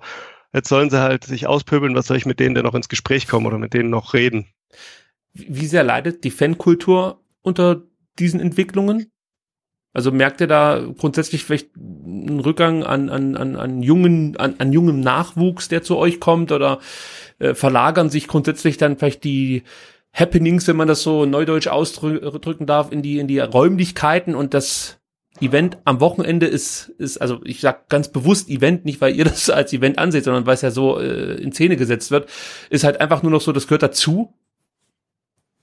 Hm, also ich denke nicht, ich denke, ich glaube gerade für Ultragruppen ist, ist es, also so böse wie das jetzt klingen mag, ist es der große Vorteil aktuell, dass diese Entfernung vom Fußball schon viel früher begonnen hat. Und ich glaube, das, was in Anführungszeichen der normale Fan in den letzten Jahren glaube ich, so gefühlt mitmacht und, und merkt, wie weit er sich davon entfernt. Ich glaube, das ist bei den Ultragruppen schon weit vorher passiert. Ich glaube, deswegen, also ich behaupte, uns Ultras oder unsere Gruppe beschäftigt es überhaupt nicht mehr groß, ob jetzt die Mannschaft da eine Verbindung hat zu uns oder nicht, oder ob die Mannschaft jetzt für, für den Verein hier wirklich kickt oder nur wegen dem Gehalt. Das sind Dinge, die Entfernung und, und, die Loslösung von, von dem Fußball, die hat, glaube ich, innerhalb der Gruppen schon vor so vielen Jahren stattgefunden, dass man da in der Zwischenzeit, ich glaube, eine, eine gewisse Akzeptanz einfach aufgebaut hat und gesagt hat, ist halt so, der Fußball ist so und entweder wir als Ultras akzeptieren das, dass die Fußballer so sind und ziehen dann entweder den Entschluss und sagen, okay, dann, dann nehmen wir das so wahr, aber agieren entsprechend auch gegenüber den Menschen und den Spielern oder im Umkehrschluss wäre die andere, die andere Entscheidung gewesen zu sagen, okay, wenn wir es nicht akzeptieren können, dass Fußball so ist, dann müssen wir uns auflösen. Und ich glaube, daher ist es gerade für, für, für die Ultragruppen, ja, ich sage es nicht zweitrangig, aber es, es hat halt lang keine große Bedeutung mehr, ob da jetzt eine Bindung zur Spielern da ist oder nicht. Aber jetzt abgesehen vom, ähm, von der Entwicklung des Profifußballs, habt ihr, ich sage jetzt mal ganz pauschal, ihr Ultras, ihr habt keine Nachwuchsprobleme. Nee, also absolut nicht. Okay, cool, weil irgendwie hat ja jeder Nachwuchsprobleme, also vom, ich sage jetzt mal ganz display, vom Blockflötenkreis über den CVM bis zu wirklich jedem Verein, ähm, sagen ja, wir werden immer älter und die Jungen kommen nicht nach und bei euch ist das halt dann eher, ähm, eher das Gegenteil, ähm, der, das, der Fall. Also ich kann natürlich jetzt auch nur für uns sprechen, ja, ja, klar. Das ist wirklich so, dass, also überhaupt nicht, das ist ein sehr, sehr reges Interesse in einem, in einem, auch in einem sehr breiten Altersspektrum, so zwischen 16 und, sagen wir, 23, 24. Ähm, also da haben wir schon das Gefühl, dass es, glaube ich, gerade weil es noch, weil es diesen Unterschied gibt zwischen, zwischen den Ultras, die, ja, die ja schon sehr, sehr rebellisch an vielen Teilen im Fußball gegenüberstehen. Ich glaube, auch das macht halt diese, dieses Interessante für junge Leute aus.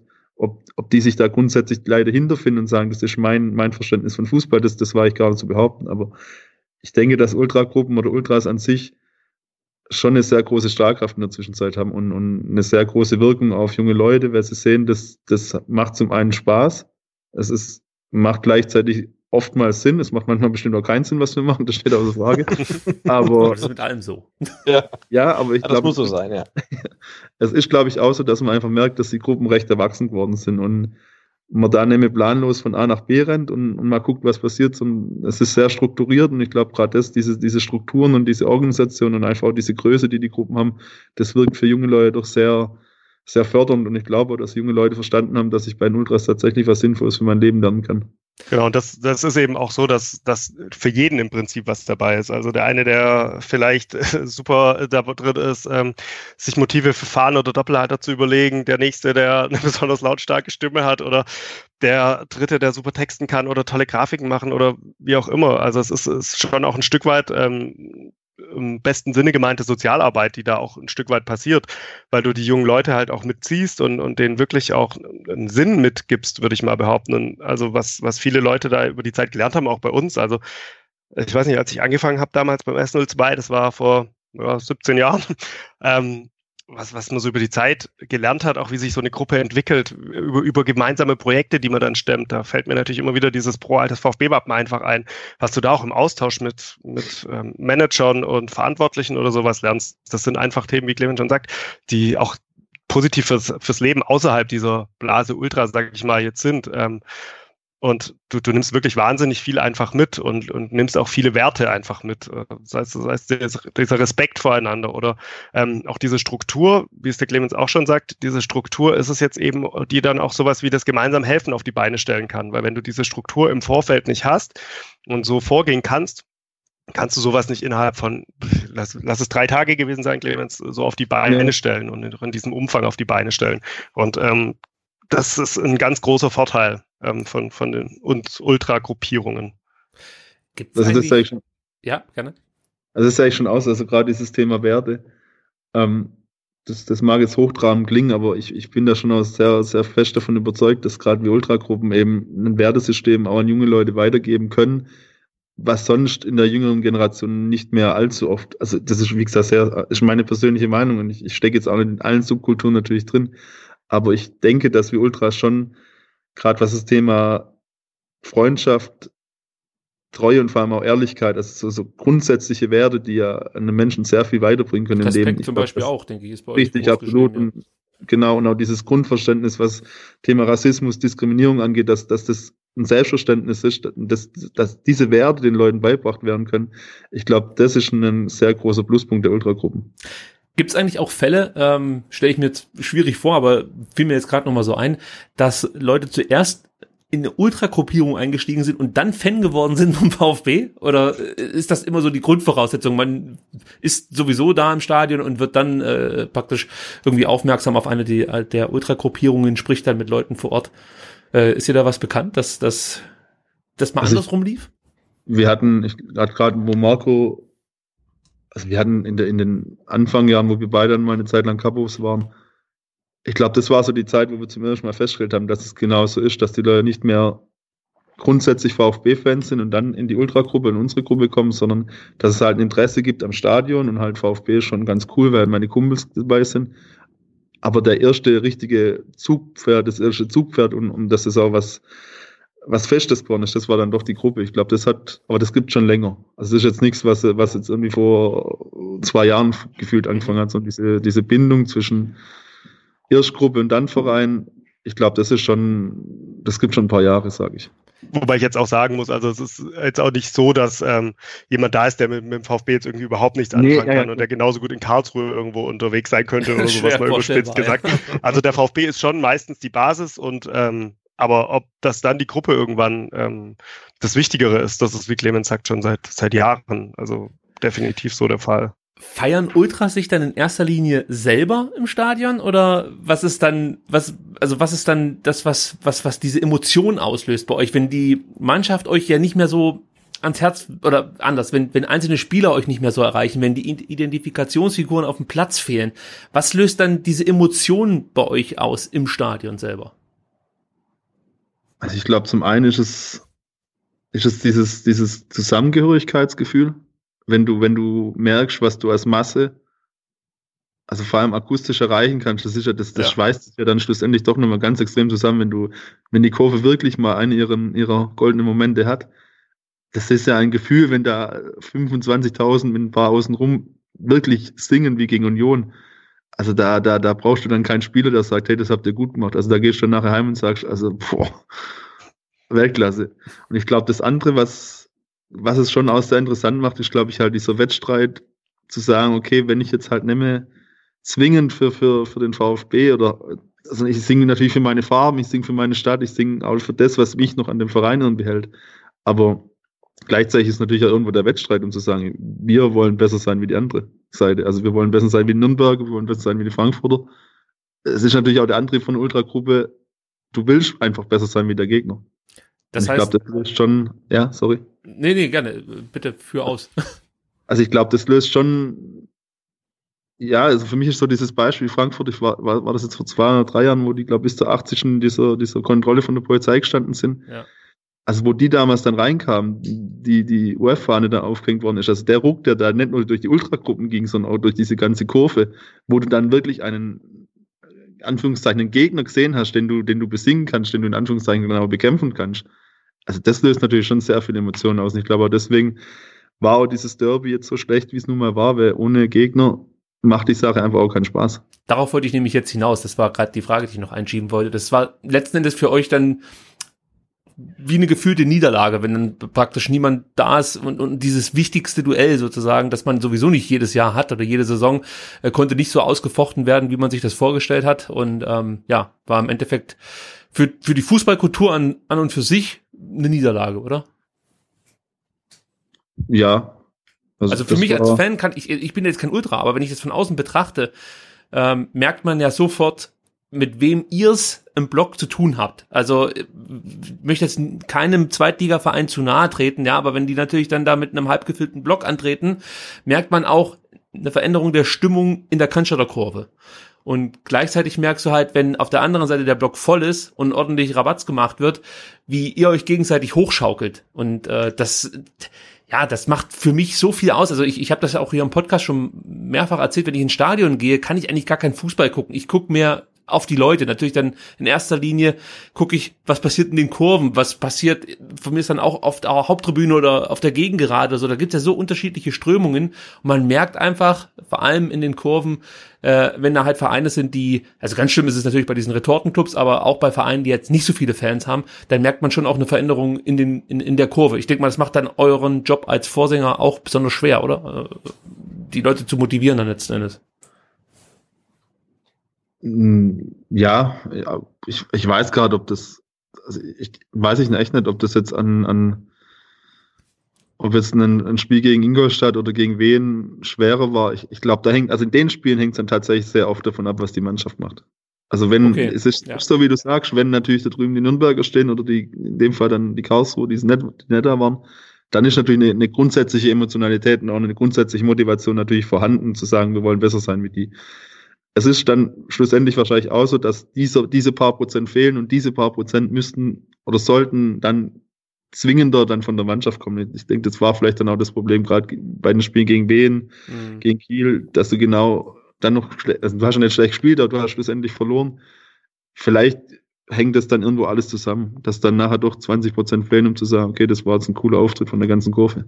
Und ich denke, das ist auch nicht nur so ein Ultra-Ding. Ich glaube, das merkst du ja auch ähm, in der Kurve grundsätzlich, dass die Motivation einfach auch im ganzen Stadion eine ganz andere ist. Wenn da ein voller Gästeblock mit einer, du kennst ja die Kurven über die Zeit auch, wenn da eine, ein guter Gegner auf den Rängen ist, dann ist die Motivation im Stadion auch, auch gleich eine andere. Oder wenn es ein wichtiges Spiel ist, so wie ja. das Unionsspiel oder damals das Pokal-Halbfinale gegen Freiburg. Also da, da ist natürlich schon so eine grundsätzlich andere Stimmung da. Und also gerade beim Karlsruhe-Spiel, da hast du schon auch im Stadion, oder ich sag's jetzt mal zumindest in der Kurve, auch außerhalb der Ultragruppen gemerkt, da war dann schon, als klar war, die kommen nicht, da war schon erstmal so, hm, okay, da wird uns heute was fehlen. Und da die Leute motiviert zu bekommen, das ist nicht einfach, weil, weil du ja auch selber natürlich schon ein Stück weit merkst, es sind so diese fehlenden Prozent, die es dann zu einem richtig oder die es so richtig geil machen einfach.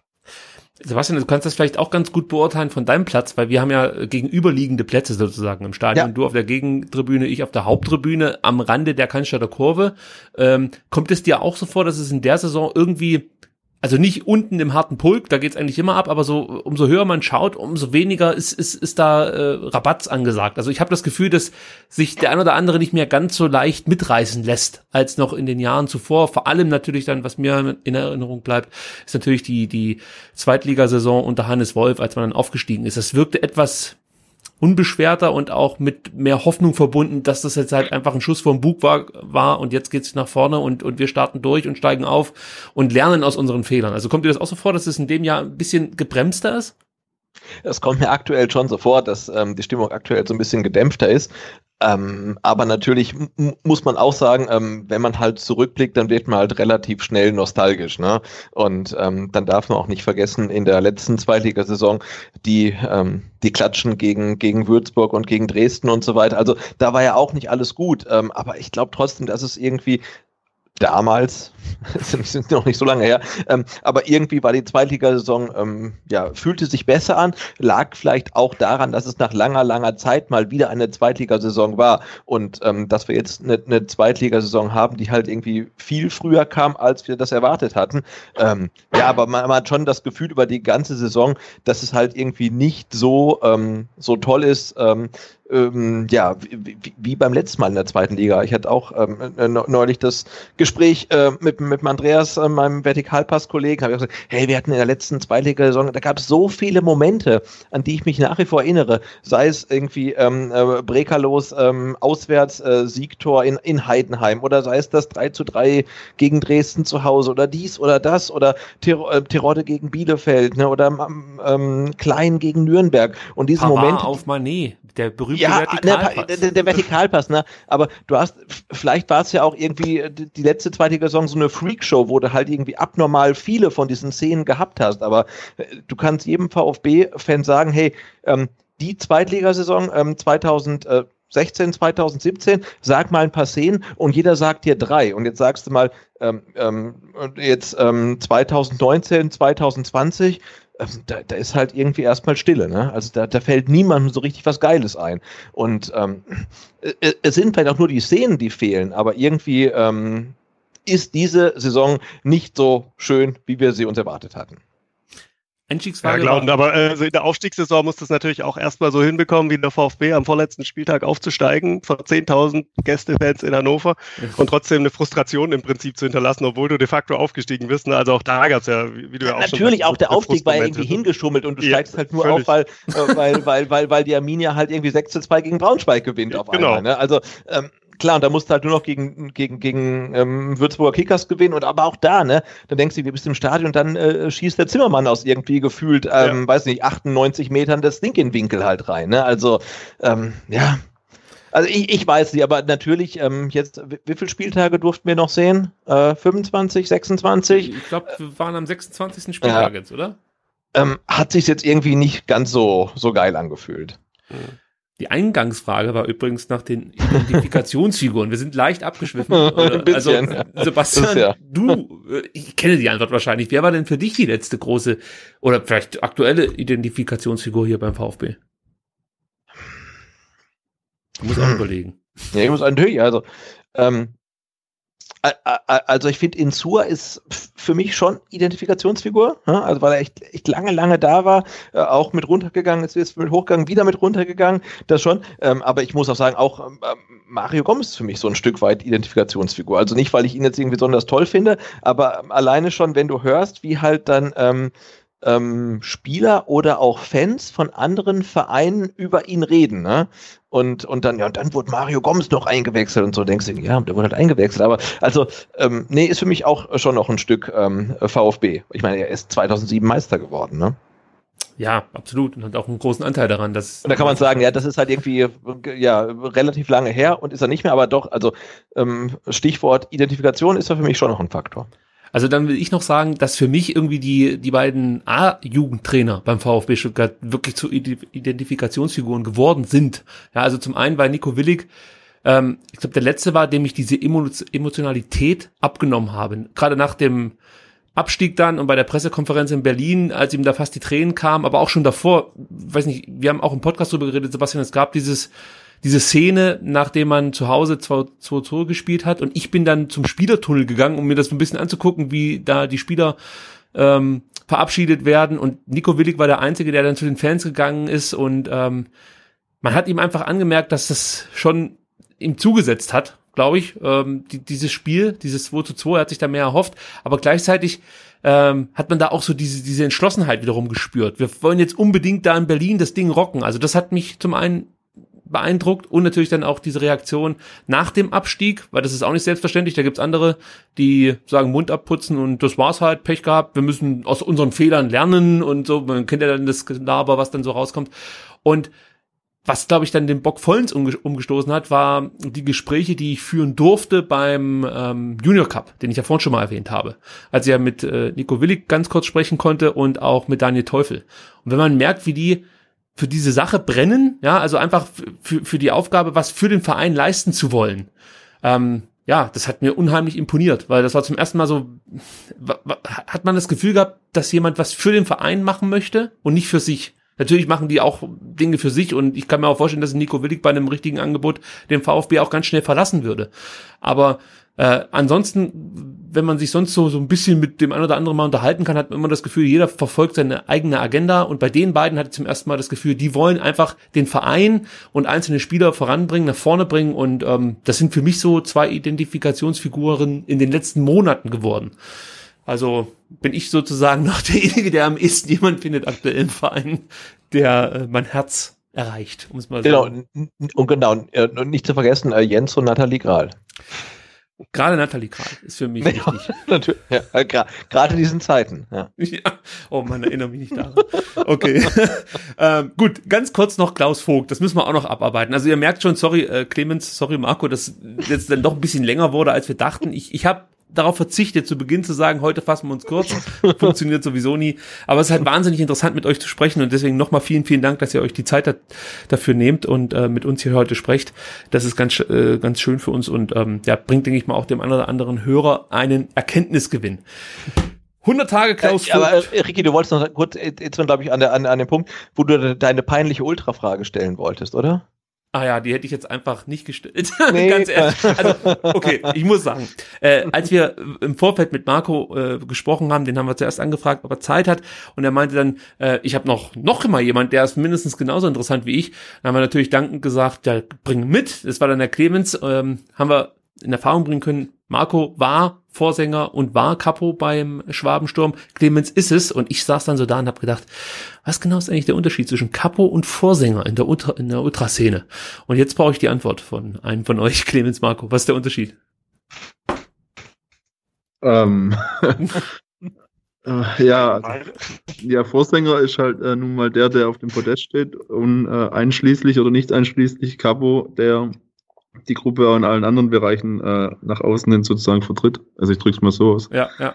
Aber es gibt ja dann nochmal bei den Vorsängern auch nochmal Abstufungen sozusagen. Also es gibt, äh, also so kommt es mir jedenfalls vor, wenn ich von, von außen drauf schaue. Also es, ist, es sind ja mehrere Vorsänger, die da positioniert werden in der Cannstatter Kurve. Und dann gibt's halt den einen, der sozusagen das Kommando inne hat und dann gibt's die anderen, die es weitertragen. Habe ich das von außen richtig beobachtet? Ja, das, das trifft schon so. Es gibt ja in der Mitte Hannes und Benne vom CC, die das Mikro haben. Ähm, auf der rechten Seite dann noch das, der zweite Vorsänger vom CC und links, wenn man drauf guckt, unser Podest mit unseren Vorsängern und dann, ja, aber das, das passt schon so.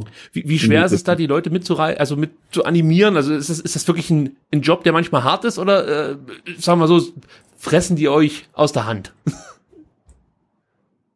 Also nee, ich denke nicht. ähm, ich, ich, nee, ich würde, ach, das, ich, nee, also hart ist, fand ich es persönlich jetzt nie. Also ich bin auch ehrlich, also wenn ich es mal hart finden würde, dann würde ich es nicht mehr machen. Ähm, ich, nee, Das heißt, die Bereitschaft, euch zu folgen, ist da schon sehr groß und, und ähm, ja, das meinte ich halt einfach. Ihr, ihr seid letzten Endes diejenigen, die das Ganze koordinieren, nicht so sehr vorgeben, sondern das wird halt koordiniert, damit es halt einheitlich klingt. Das, Ja, ich sehe das irgendwie so, jemand, der sich zu uns hinstellt, also der muss das Selbstverständnis haben, also so ist unser Selbstverständnis zumindest, jeder, der sich hinter unsere Fahne stellt, der muss auch singen und der wird dann, muss dann entsprechend das machen, was von oben runterkommt.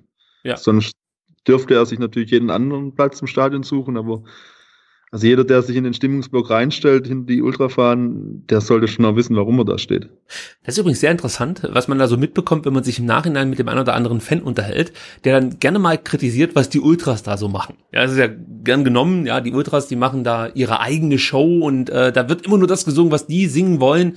Da fand ich ganz gut, wenn ihr mal irgendwie einen Stimmungsboykott macht und man dann ja die Möglichkeit hätte, selber seine Privatlieder da auszupacken, dann ist es doch relativ ruhig äh, im Neckarstadion. Also wie oder bekommt ihr das überhaupt mit, dass es da Fans gibt, die unzufrieden sind mit der äh, Liederauswahl oder mit der Art und Weise, wie ihr für Stimmung sorgt? Gibt es da manchmal Rückmeldungen von von Fans? Ich sage jetzt ganz bewusst Fans und nicht Ultramitgliedern, weil ich denke mal, die werden ähm, ja, hinter euch stehen und, und, und das vertreten. Aber kriegt ihr da Rückmeldungen von ganz normalen Fans, auch aus der Cannstatter Kurve, dass es manchmal nicht so ist, wie die sich das vorstellen? Ja, natürlich, aber es gibt natürlich auch Kritik aus der eigenen Gruppe. Also es ist ja nicht so, dass, dass wir da vor Fehlern gefeilt sind und alles richtig machen. Also ich habe bestimmt auch schon mal einen schlechten Tag gehabt, Marco wird auch seine schlechten Tage gehabt haben. Und absolut verständlich, wenn, wenn da vielleicht auch mal irgendwo dann ein Spruch zu viel ist an negativer Emotionalität. Also da gibt es sowohl aus der Gruppe als auch, jeder hat ja auch vollkommen das Recht. Also wenn ich da persönlich übers Ziel mal hinausschieße oder jemand zu harsch angegangen bin, also wenn ich mir das Recht rausnehme, jemanden zu kritisieren, dann darf er natürlich zu mir kommen und sagen, hey, das war jetzt eins drüber, Clemens. Also da, glaube ich, sind die Vorsänger auch relativ offen gegenüber Kritik. Das bringt uns ja insgesamt als Kurve nur weiter, wenn halt zurückgespiegelt wird, was in, im Gesamtgefüge irgendwie manchmal etwas ungut ankommt. Also deswegen, ich sehe dem auch recht entspannt entgegen, wenn jemand Kritik äußern möchte, umso besser. Es muss halt sachlich sein und eventuell kann man ja dann aus der sachlichen Kritik auch wirklich was ziehen. Wahrscheinlich das ist es halt eben dieses sachliche und, und auch wenn es dann ähm, irgendwie Auge in Auge ist. Ich sag mal so diese Pöbeleien in den Facebook-Gruppen oder im Internet, früher in den Foren. Ich weiß gar nicht, ob es das VfB-Forum noch gibt. Ähm, oder auch manchmal auf Twitter liest man es ja auch. Das ist, äh, ja, da kann man einfach auch drüber lesen und den Kopf schütteln. Aber wenn man mit sachlicher Kritik auf jemanden zukommt, auch gerade auf einen Vorsänger, das weiß ich auch aus meinen Zeiten noch, ähm, da gab es natürlich auch Rückmeldungen, auch mal nicht so positive, aber du konntest mit den Leuten dann ganz normal reden. Ähm, das ist eben was, wo, wo für alle Beteiligten was bringt und, und ähm, wo du dann auch selber nochmal nachdenkst, okay, ähm, war das jetzt sinnvoll, dieses Lied anzustimmen oder hättest du was anderes getan oder war der, der Spruch jetzt vielleicht ein bisschen drüber? Ähm, dann, dann nutzt es allen Seiten was und bringt, wie Clemens auch schon sagt, die Kurve natürlich auch weiter. Also da muss ich jetzt nochmal ganz naiv nachfragen. Ähm, also das ist wirklich so, dass es dann Leute gibt, die die Liederauswahl danach kritisieren. Also weil ich wüsste jetzt gar nicht, welches Lied dann hier und da besser passen würde, aber das macht dann schon viel aus, wenn man sich da in der Liederwahl vertut, sage ich jetzt mal.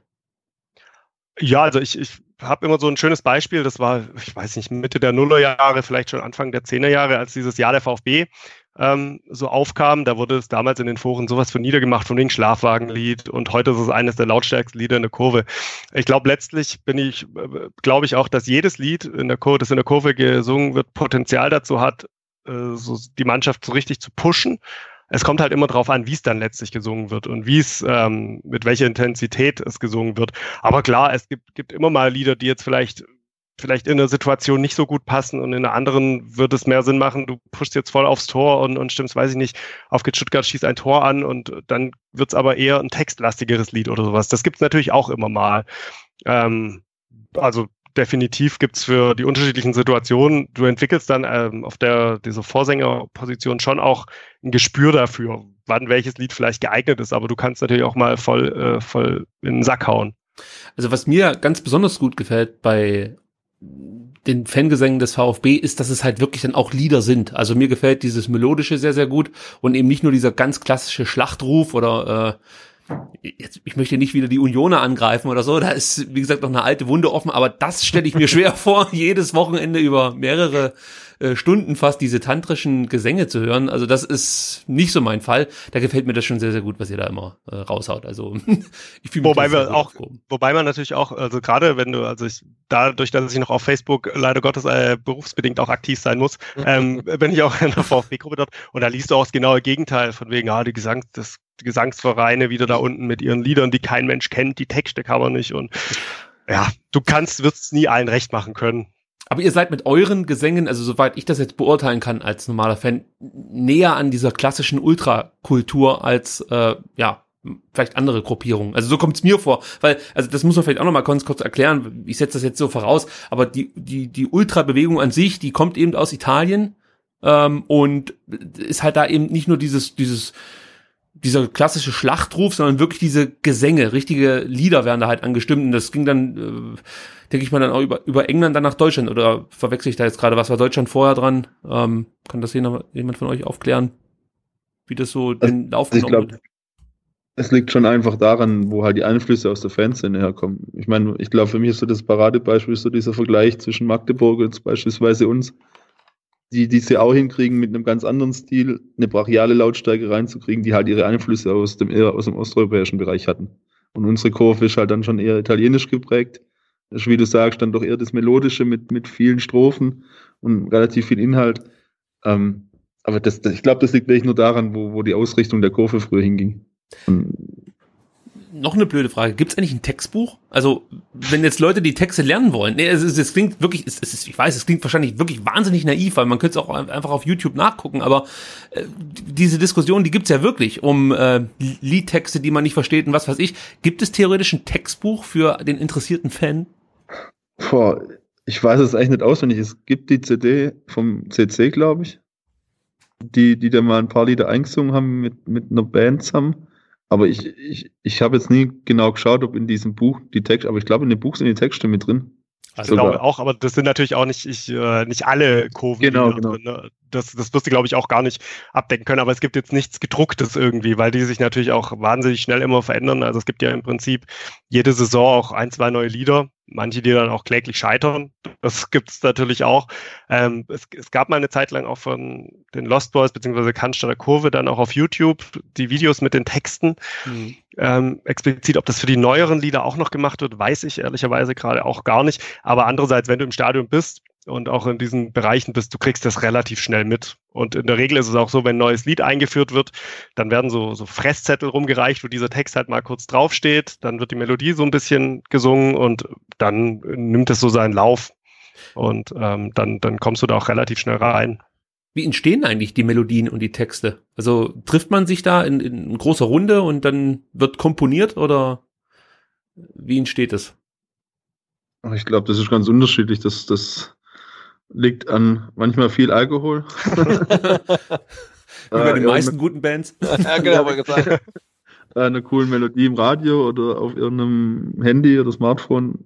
Also das ist echt unterschiedlich. Also da, da gibt es schon die verrücktesten Konstellationen, wie man ein Lied oder zumindest mal einen Text. Ob er dann bis ins Stadion kommt, ist die ganz andere Frage. Aber ich glaube, die, die Verbindung zwischen Alkohol, Musik und, und zehn Leuten, die sich gut kennen, ich glaube, das sind die Grundvoraussetzungen für ein gutes Lied. Also es gibt keinen Songwriter-Workshop oder so, irgendwie einmal in der Woche, wo sich dann getroffen wird und dann werden die neuesten Texte ausgetauscht. Und nee, nee, also bei uns nicht, nee. Okay.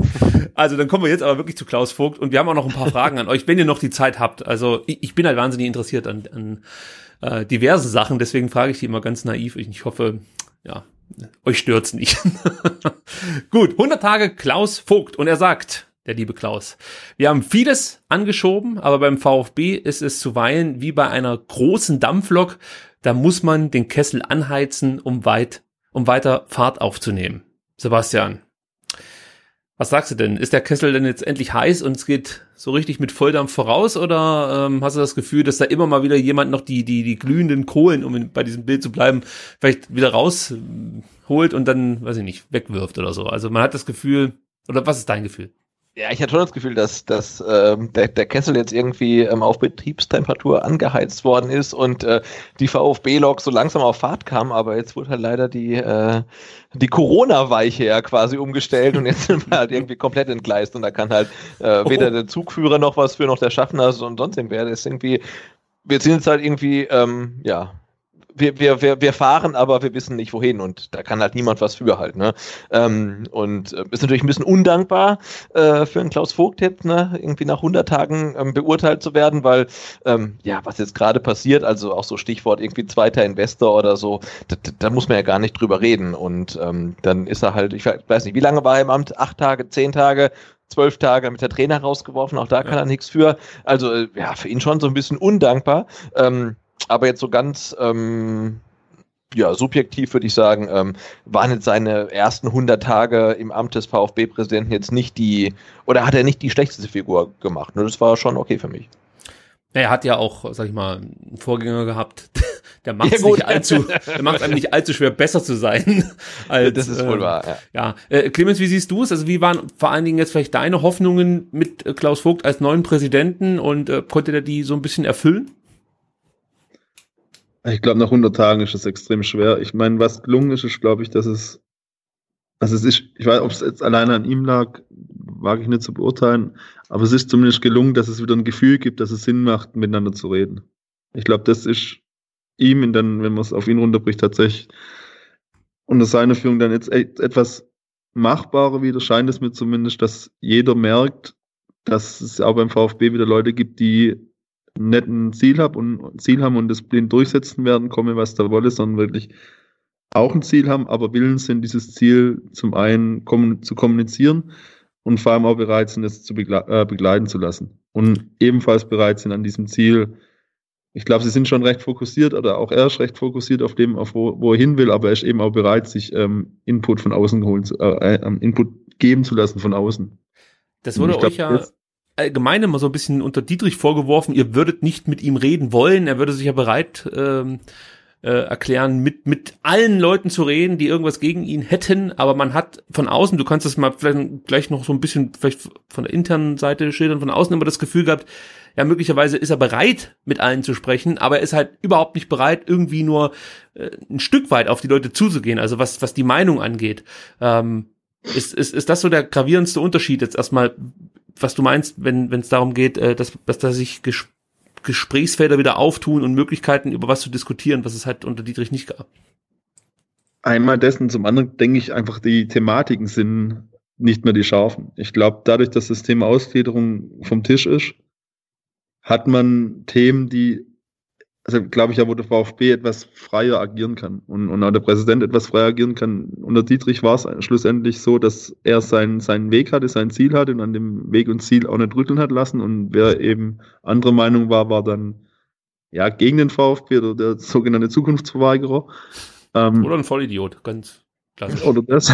ähm, und ich glaube, das ist halt der Unterschied. Das macht es vielleicht für Herrn Vogt auch leichter, weil er, weil seine Themen nicht eben schlussendlich nicht, nicht so ganz krass einbetoniert sind, sondern er was da nach links und rechts ausschweifen kann. Und andere, auf der anderen Seite, ich glaube, es war von allen Seiten auch gefühlt gewollt, dass es eben so ein, zumindest einen kleinen Neu Neuanfang gibt. Und den, den Weg, der, der auch bei den beiden Kandidaten gegangen worden ist, dass man sich vorgestellt hat. Ich glaube auch allein schon die Möglichkeit, dass es die Wahl gab.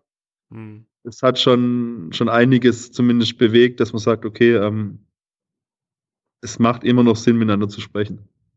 Ob man dann nachher auf den, auf den gleichen Nenner kommt, das sei dahingestellt, aber zumindest die Bereitschaft, miteinander zu sprechen, das, das ist ihm auf jeden Fall gelungen.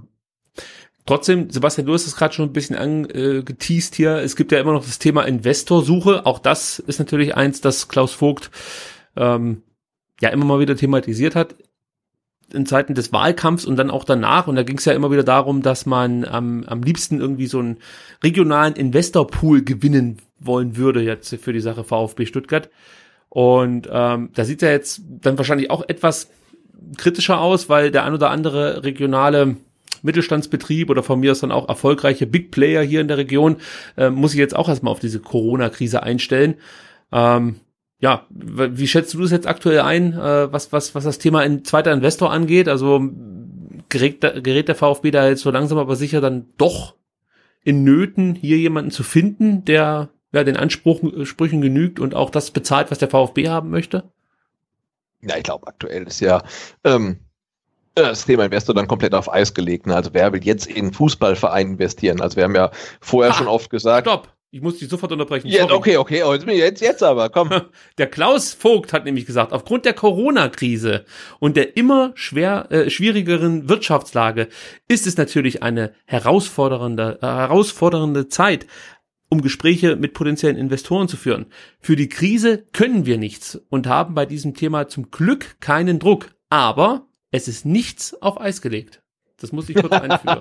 Also, ja, ne, für den VfB ist natürlich nicht auf Eis gelegt, weil die versuchen natürlich trotzdem einen zweiten Investor zu finden. Aber ich kann mir jetzt schwer vorstellen, also gerade äh, ähm, ähm, Stichwort äh, Mittelstandsbeteiligung, die Klaus Vogt der irgendwie da anstrebt, dass jetzt irgendwie ein ähm, Mittelstandsbetrieb aus Baden-Württemberg sagt, hey, ähm, komm, wir schicken euch alle in eine Kurzarbeit, aber ähm, wir investieren mal ein paar Millionen in den VfB. Das kann ich mir schlichtweg nicht vorstellen. Ne? Und äh, es wurde ja auch öfter schon angesprochen, dass der VfB jetzt auch nicht ähm, händeringend diesen zweiten Investor braucht braucht, um zu überleben. Ähm, und dann in Kombination mit diesem Konzept des, der, der, der äh, Mittelstandsinitiative ähm, glaube ich, dass da aktuell so gar nichts passieren wird. Und auch, du wirst jetzt auch keinen Global Player finden, der jetzt sagt, ja, ja, komm, wir pumpen jetzt mal ähnlich wie der Daimler irgendwie da 10, 20, 30, 40 Millionen in, in, in Fußballclub, der aktuell nicht spielt. Also wer würde das machen? Insofern glaube ich, ähm, zieht sich ähm, das Thema zweiter Investor ähm, noch länger hin, als wir ohnehin schon gedacht hatten. Marco, wenn es so ist, wie Sebastian sagt, dass der VfB jetzt nicht unbedingt einen zweiten Investor braucht, warum äh, sollte man dann überhaupt sich einen zweiten Investor ins Haus holen? Ach, die Frage kann ich wirklich mit am wenigsten beantworten. Also da bist du bei mir echt völlig, äh, beim völlig falschen Ansprechpartner. Aber ich sehe es auch so. Also jetzt brauchst du nicht groß auf Suche gehen. Jetzt wirst du keinen Investor gewinnen und wahrscheinlich wirst du auch in diesem Jahr nicht mehr groß auf Suche gehen können. Die werden, die, die potenziellen Investoren werden erstmal schauen, dass sie sich selber retten können, ähm, werden dann mit irgendwelchen Mietrückständen konfrontiert werden wahrscheinlich. Ja. Und ähm, kann ich mir beim besten Willen nicht vorstellen, dass da aktuell die Investitionen in einen Zweitligisten, von dem du nicht mehr weißt, bleibt es ein Zweitligist, wird es ein Erstligist, in nächster Zeit getätigt werden kann. Also ich, das werden wahrscheinlich irgendwelche unverbindlichen Gespräche sein, die weitergeführt werden, aber dass da wirklich was Spruchreifes kommt, das kann ich mir für dieses Jahr schwer vorstellen und für nächstes Jahr eigentlich boah, kommt natürlich darauf an, wie lange wie lang wir jetzt mit den Corona-Auswirkungen noch zu kämpfen haben. Aber bei der schwierigen Wirtschaftslage, ähm, das wird, wird glaube ich, noch lange dauern.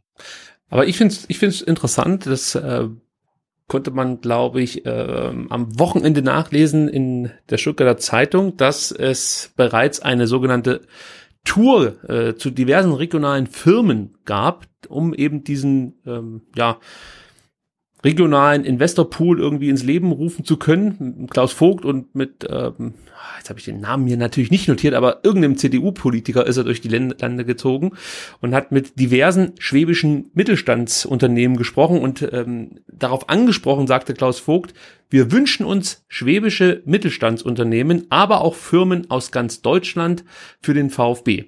Es stimmt, dass wir sofort an die Arbeit gegangen sind und bereits Gespräche geführt haben. Diese sind jetzt auch nicht abrupt beendet. Wir führen sie derzeit nur ein bisschen gedrosselt. Und jetzt kommt's, das liegt auch daran, nee, jetzt kommt's noch nicht, sondern gleich, das liegt auch daran, dass wir uns mit einigen Entscheidern derzeit ja nicht persönlich treffen können. Äh, und es war eigentlich was anderes, auf was ich hinaus wollte. Nee, genau. Es, war, nee, es ging nämlich darum, dass, dass, das, dass das Zitat fiel, und das muss ich jetzt gleich noch raussuchen, dass man sich auch inzwischen wieder internationale Unternehmen vorstellen könnte. Das fand ich auch interessant, weil es wird natürlich gerade viel über diese äh, schwäbischen Mittelstandsunternehmen gesprochen. Das klang ja auch äh, im Wahlkampf immer ganz gut, dass man sich jetzt doch dann wieder auf diese regionalen Investoren ja äh, besinnen möchte und so und äh, vielleicht so so so ja, ich würde mal sagen, schwierige Unternehmen wie Lagardère oder so, äh, dass die an uns vorübergehen, der Kelch. Tja, und jetzt wird dann doch wieder so eine kleine Tür geöffnet, ähm, dass man natürlich auch mit internationalen Unternehmen in äh, Gespräche treten könnte. Übrigens war das Thomas Hitzesberger, sehe ich gerade, der das gesagt hat. Der wurde nämlich darauf angesprochen, wie er die Situation mit den regionalen Investoren sieht. Und da meinte er, unser gemeinsames Ziel ist es, dass wir zusätzlich starke Partner für den VfB gewinnen. Die Richtung, äh, wer bei uns als weiterer Investor einsteigt, die halten wir uns aber komplett offen. Ich könnte ja, mir. Das ist aber schon auch spannend, oder? Genau, deswegen habe ich es mit reingenommen. Ja? Ich habe nur leider Gottes das falsche Zitat zuerst vorgelesen, aber es geht noch weiter. Ich könnte mir die regionale Poollösung gut vorstellen, aber es gibt sicherlich auch interessante nationale und internationale Unternehmen, die für uns in Frage kommen könnten. Ja, ohne da jetzt irgendwie zu viel hineininterpretieren zu wollen. Ja, sagt Hitzesberger natürlich schon. Also für mich ist im, im Endeffekt das Rennen komplett offen und ähm, ja, wir nehmen halt den, der am besten passt und am meisten Geld bringt. So hört sich das genau, aber in, in, in, Zeiten, wo du halt äh, weder weißt, ähm, ob der VfB Stuttgart in zwölf Monaten noch existiert, noch ähm, ob der potenzielle Investor in zwölf Monaten noch existiert, ist es halt gerade, finde ich, ähm, echt ja schwierig, halt über Investor zu reden. Ne? Also, dass, also, dass der VfB in zwölf Monaten noch existiert, das denke ich schon. Also. Ja, aber dann kann es sein, dass du einen Anruf bekommst, ne? Also ich weiß ich, nicht, wo, wo, ja, wo spielst du dann? Mittelfeld. Ach, als Spieler? Ja, natürlich. Lass mich erstmal wieder ein bisschen Rad fahren.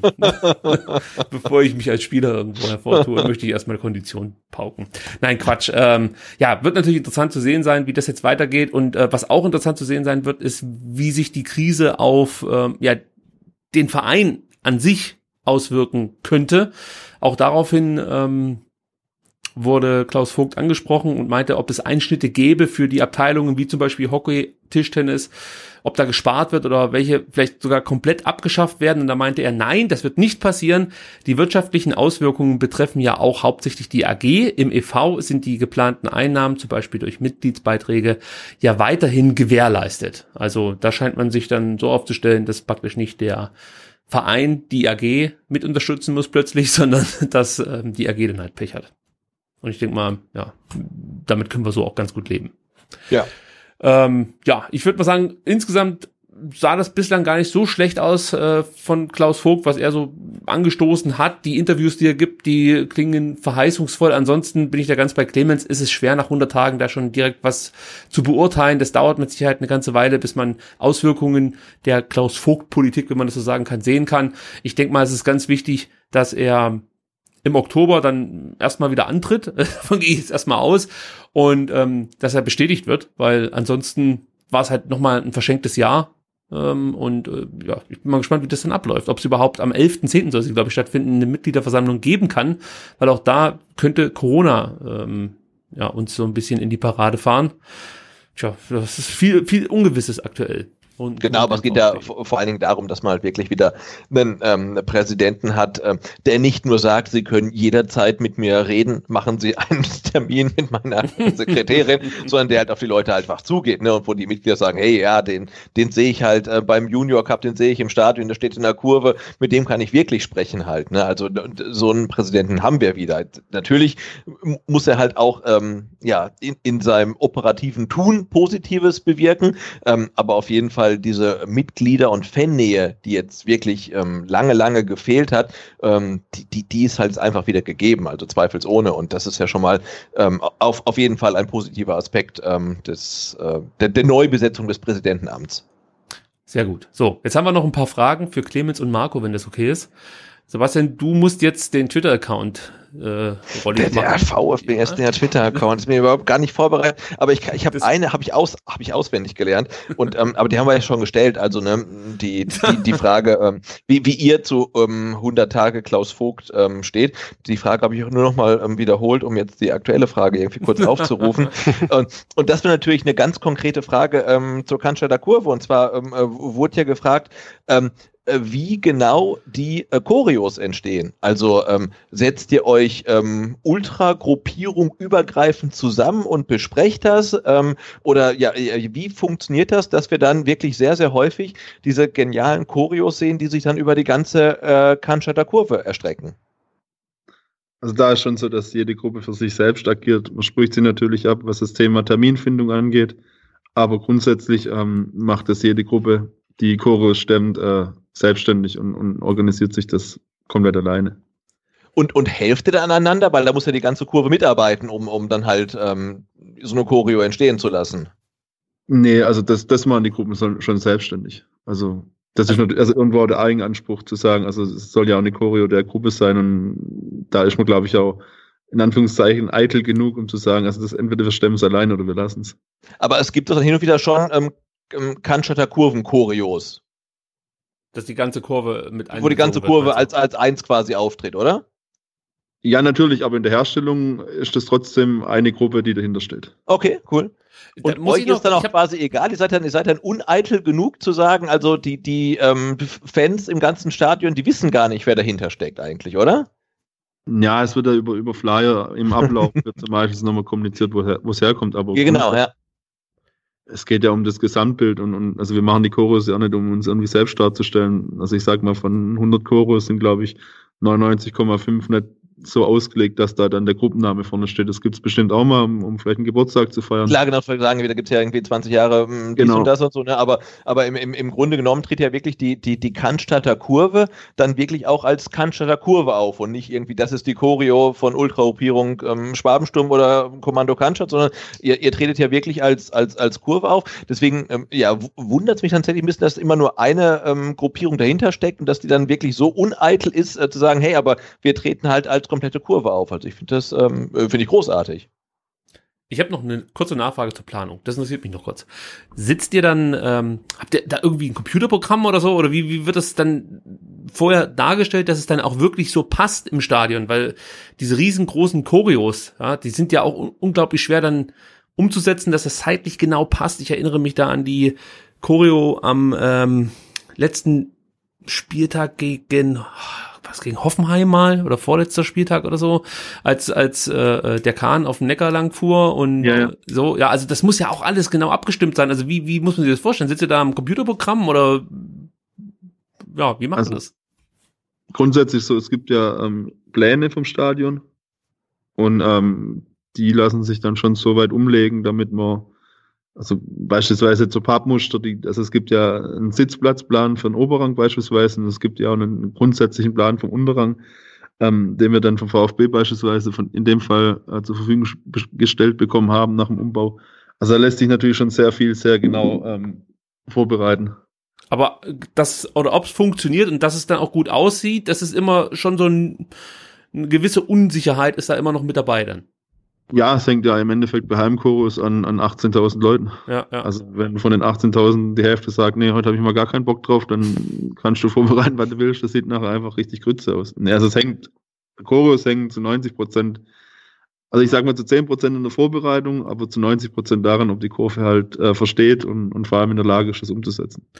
Also da kann ich jetzt Wobei inzwischen sind wir ja auch auf so, sorry, wenn ich da noch, noch nee, was ergänze, sind wir ja auch, ähm, das, was Clemens vorher auch schon mal erwähnt hatte mit dem Erwachsenwerden, also bei diesen, in diesen 10% Vorbereitung, da, die Leute, die dahinter sitzen in diesen Choreo-Teams, die haben ja auch jetzt inzwischen schon ja, Jahrzehnte Erfahrung zum Teil schon. Ähm, gab es in den 90er Jahren die ersten Choreos, da sind ja auch immer noch welche dabei. Und ähm, diese Heimchoreos, die, die kommen dann ja auch immer wieder. Und dann bist du natürlich auch wieder in diesem Thema Struktur mit drin, hast deine genauen Abläufe, weißt, wie was kommt und dann, wie es im Stadion eben rüberkommt. Ähm, aber auch da sind ja inzwischen die Kurvengänger nicht mehr so völlige äh, oder völlig neue, die damit noch nie was anfangen konnten. Also die wissen schon, was sie mit so einer Pappe anfangen müssen, was sie mit so einer Fahne anfangen müssen. Wenn es natürlich dann ein bisschen komplexer wird mit, mit äh, Bändern, die gedreht werden oder, oder Pappen, die gedreht werden, dann muss es natürlich schon auch dementsprechend vorbereitet werden über Flyer, dass du den genauen Ablauf erläuterst. Ähm, aber sonst hören die schon auch auf die klaren Durchsagen und ähm, haben da eine gewisse Erfahrung. Aber klar, ähm, ist es dann schon auch ein Stück weit abhängig, wie die Leute an dem Tag Bock haben. Könnt ihr ungefähr einschätzen, wie groß die Kosten und die Zeit ist, die ihr investieren müsst für zum Beispiel so eine große Choreo wie 15 Jahre Schwabensturm gegen Aue damals 2017? Oh, Kosten viel. ähm, ich, ich, also ich war, bin ehrlich, ich weiß nicht genau, ich schätze 20, 20 bis 25.000 Euro wird es schon gekostet haben. Ähm, wobei dann natürlich, sehr, also das Problem an der ganzen Sache ist einfach, dass wir in Stuttgart so krasse Vorschriften haben, was das Thema Brandschutz angeht. Das heißt, das, das ganze Material muss zertifiziert sein, was, was es extrem teuer macht, weil es dann eine gewisse Brandfestigkeit haben muss, weil man uns erklärt, damit, dass wir, wenn wir da Pappen verteilen, dann eine zusätzliche Brandlast einbringen. Wo dann immer die spaßhalbe Gegenfrage ist, ob man dann bei einem Stadionheft, was ausnahmsweise fünf Seiten mehr hat, weil der Sportshop mhm. neues Angebot hat, ob das dann da genauso gilt. Das ist immer so ein bisschen off-topic. Aber das macht die Sache halt extrem teuer. Und ansonsten der, die Herstellung, also die 15-Jahres-Kurve, was jetzt mit das Größte war, ich glaube, wir haben im Anfang Januar damals angefangen. Also mit der, mit der Umsetzung, die Planung hat, glaube ich, angefangen irgendwann im Spätherbst. Also das ist ein halbes Jahr Planung und ja. Umsetzung, dann nochmal vier Monate oder drei Monate, ja. So, so rum, ja. Ja, schon Wahnsinn. Und die äh, Gelder, die kommen dann ähm, durch, durch Verkäufe wie zum Beispiel äh, vom Saisonrückblick zustande und durch Unterstützer beziehungsweise ähm, ja durch Unterstützer letzten Endes. Ja. Schlussendlich finanziert sich das alles über den Verkauf von Klebern oder beispielsweise auch dem Saisonrückblick oder von Shirts. Und dann ist auch so, dass, also gerade bei uns ist es so, wenn halt mal irgendwo dann noch was gefehlt hat, gerade bei der 15-Jahres-Kur, dass wir es dann einfach aus eigener Tasche zahlen. Mhm. Also an der Stelle vielleicht dann nochmal der Aufruf, es gibt den Saisonrückblick für 2019 noch zu kaufen für fünf Euro. Und äh, weil man das aktuell natürlich im Stadion nicht machen kann, äh, gibt es auch hier die Möglichkeit, euch mit einer Mail äh, zu erreichen. Und diesmal habe ich es jetzt aber richtig vorbereitet. Info at schwabensturm02.net, äh, wenn da jemand Interesse hat an den Saisonrückblick 2019. Aber die Choreos, das ist schon immer wieder beeindruckend und vor allen Dingen, wenn man dann jetzt mal die Zahlen dazu hört, dann äh, ist es einfach gleich noch beeindruckender. Und ähm, ja, also Hut ab vor diesen Leistungen. Sebastian, hast du eine Frage noch? Ich habe noch eine Frage und das, das kann doch gar nicht sein. Es gibt viel mehr Fragen auf unserem Twitter-Dingsbums da. Ja, ich habe noch eine. Ich, ich, ich, ich, ich ähm, zitiere jetzt noch eine Frage, ähm, weil, weil die sich an äh, äh, Clemens Marco und auch an uns richtet. Und zwar fand ich es ähm, eigentlich eine ganz ähm, allgemeine Frage, ähm, was denn die fußballfreie Zeit mit uns macht. Und wir haben es ja im Vorgespräch schon kurz angesprochen, aber mich würde es tatsächlich interessieren, ähm, wie, wie ähm, ja, ihr, ihr als Ultras damit umgeht, weil ja eure Aktivitäten schon sehr ja, gruppenbasiert sind und sehr spieltagszentriert sind. Ähm, also wie ähm, strukturiert ihr denn euren Alltag als ähm, Gruppe jetzt neu, wo, wo keine Spiele mehr stattfinden und ähm, man sich auch nicht mehr treffen darf? Also aktuell hängt natürlich sehr viel, wo viele Leute involviert sind, ist eben dieses Geh-Helfen. Dadurch hat sich da so ein, eine Art neue Arbeitsplattform aufgetan.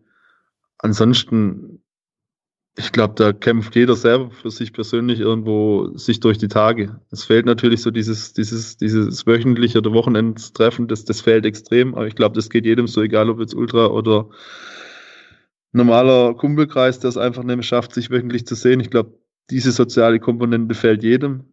Ähm, da machen wir keinen Unterschied.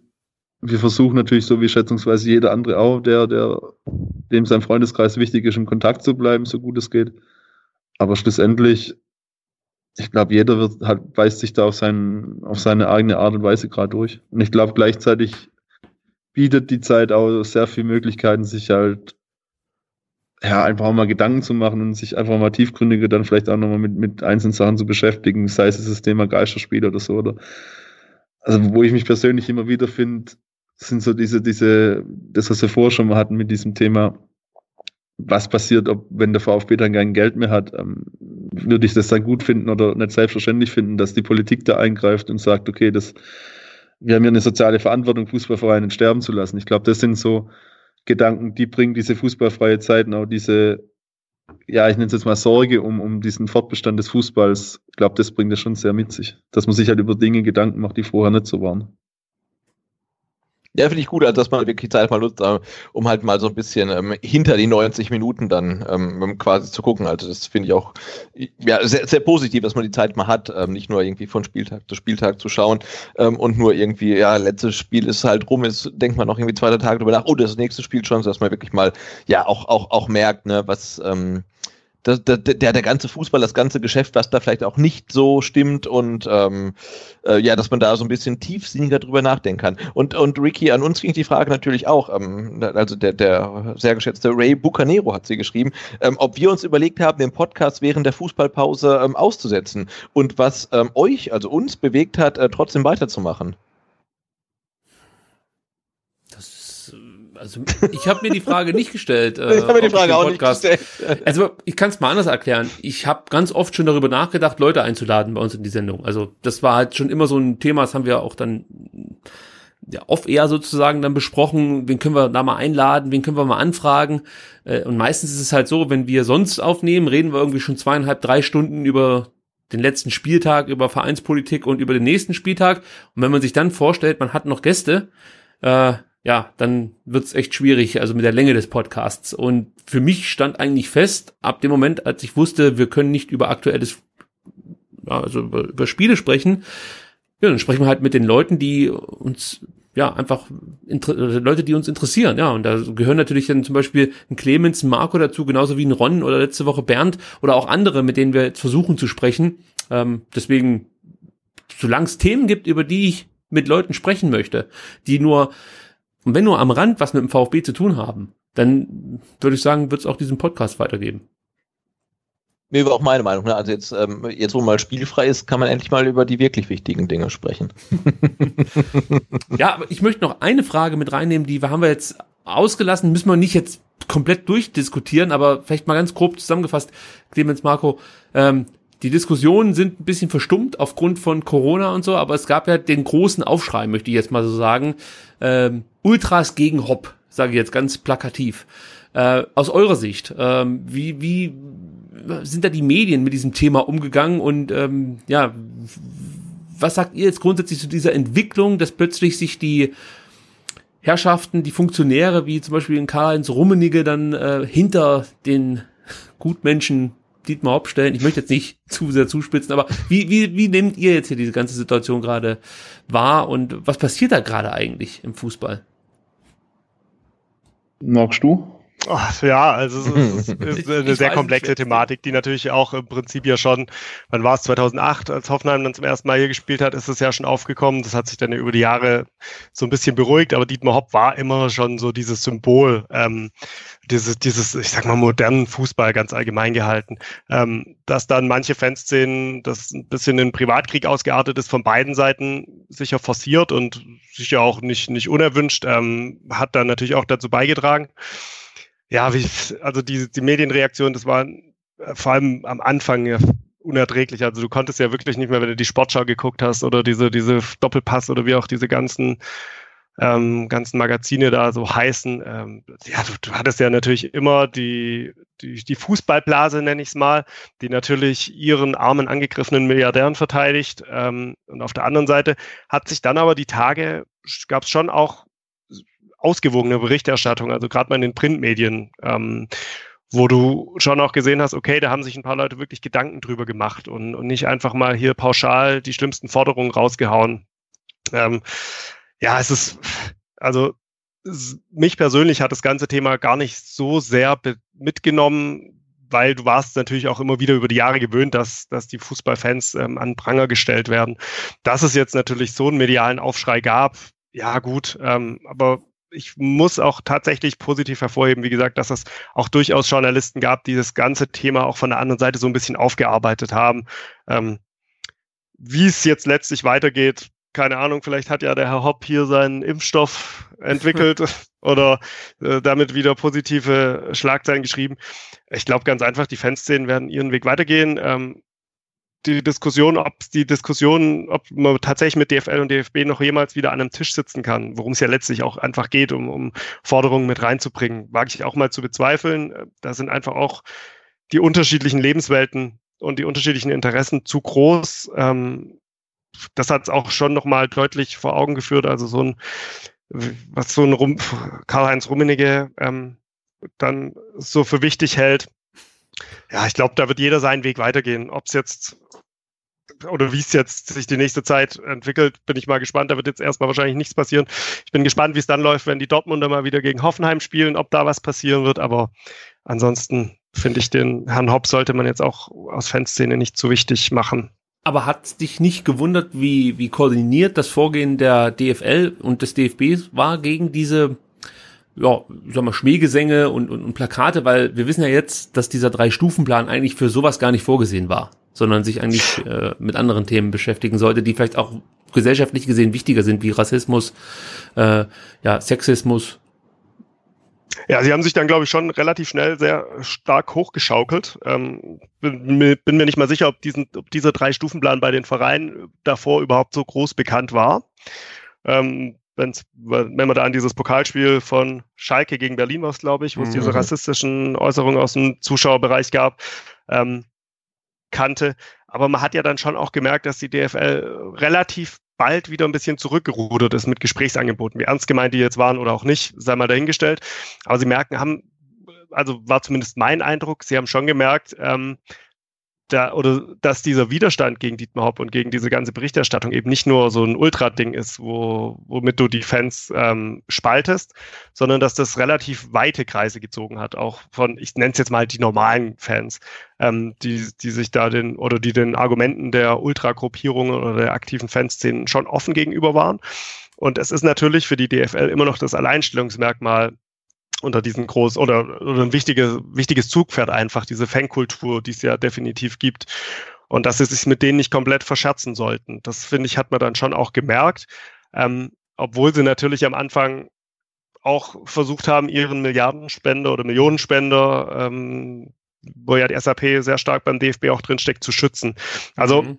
es ist schwierig. Ähm, ob das ein koordiniertes Vorgehen war oder nicht. Um, am Anfang mit Sicherheit war es, glaube ich, aber auch eher so emotional, was da rausgehauen wurde von allen möglichen Seiten. Aber je mehr sie drüber nachgedacht haben, ähm, umso aufgeweichter hatte ich zumindest den Eindruck, wurde das Ganze auch, wie sehr man natürlich diese, diese Äußerung dann ernst nehmen kann, was dann hinterher kam mit, wir müssen im Gespräch bleiben. Und der Drei-Stufenplan ist ja hierfür eigentlich gar nicht gedacht.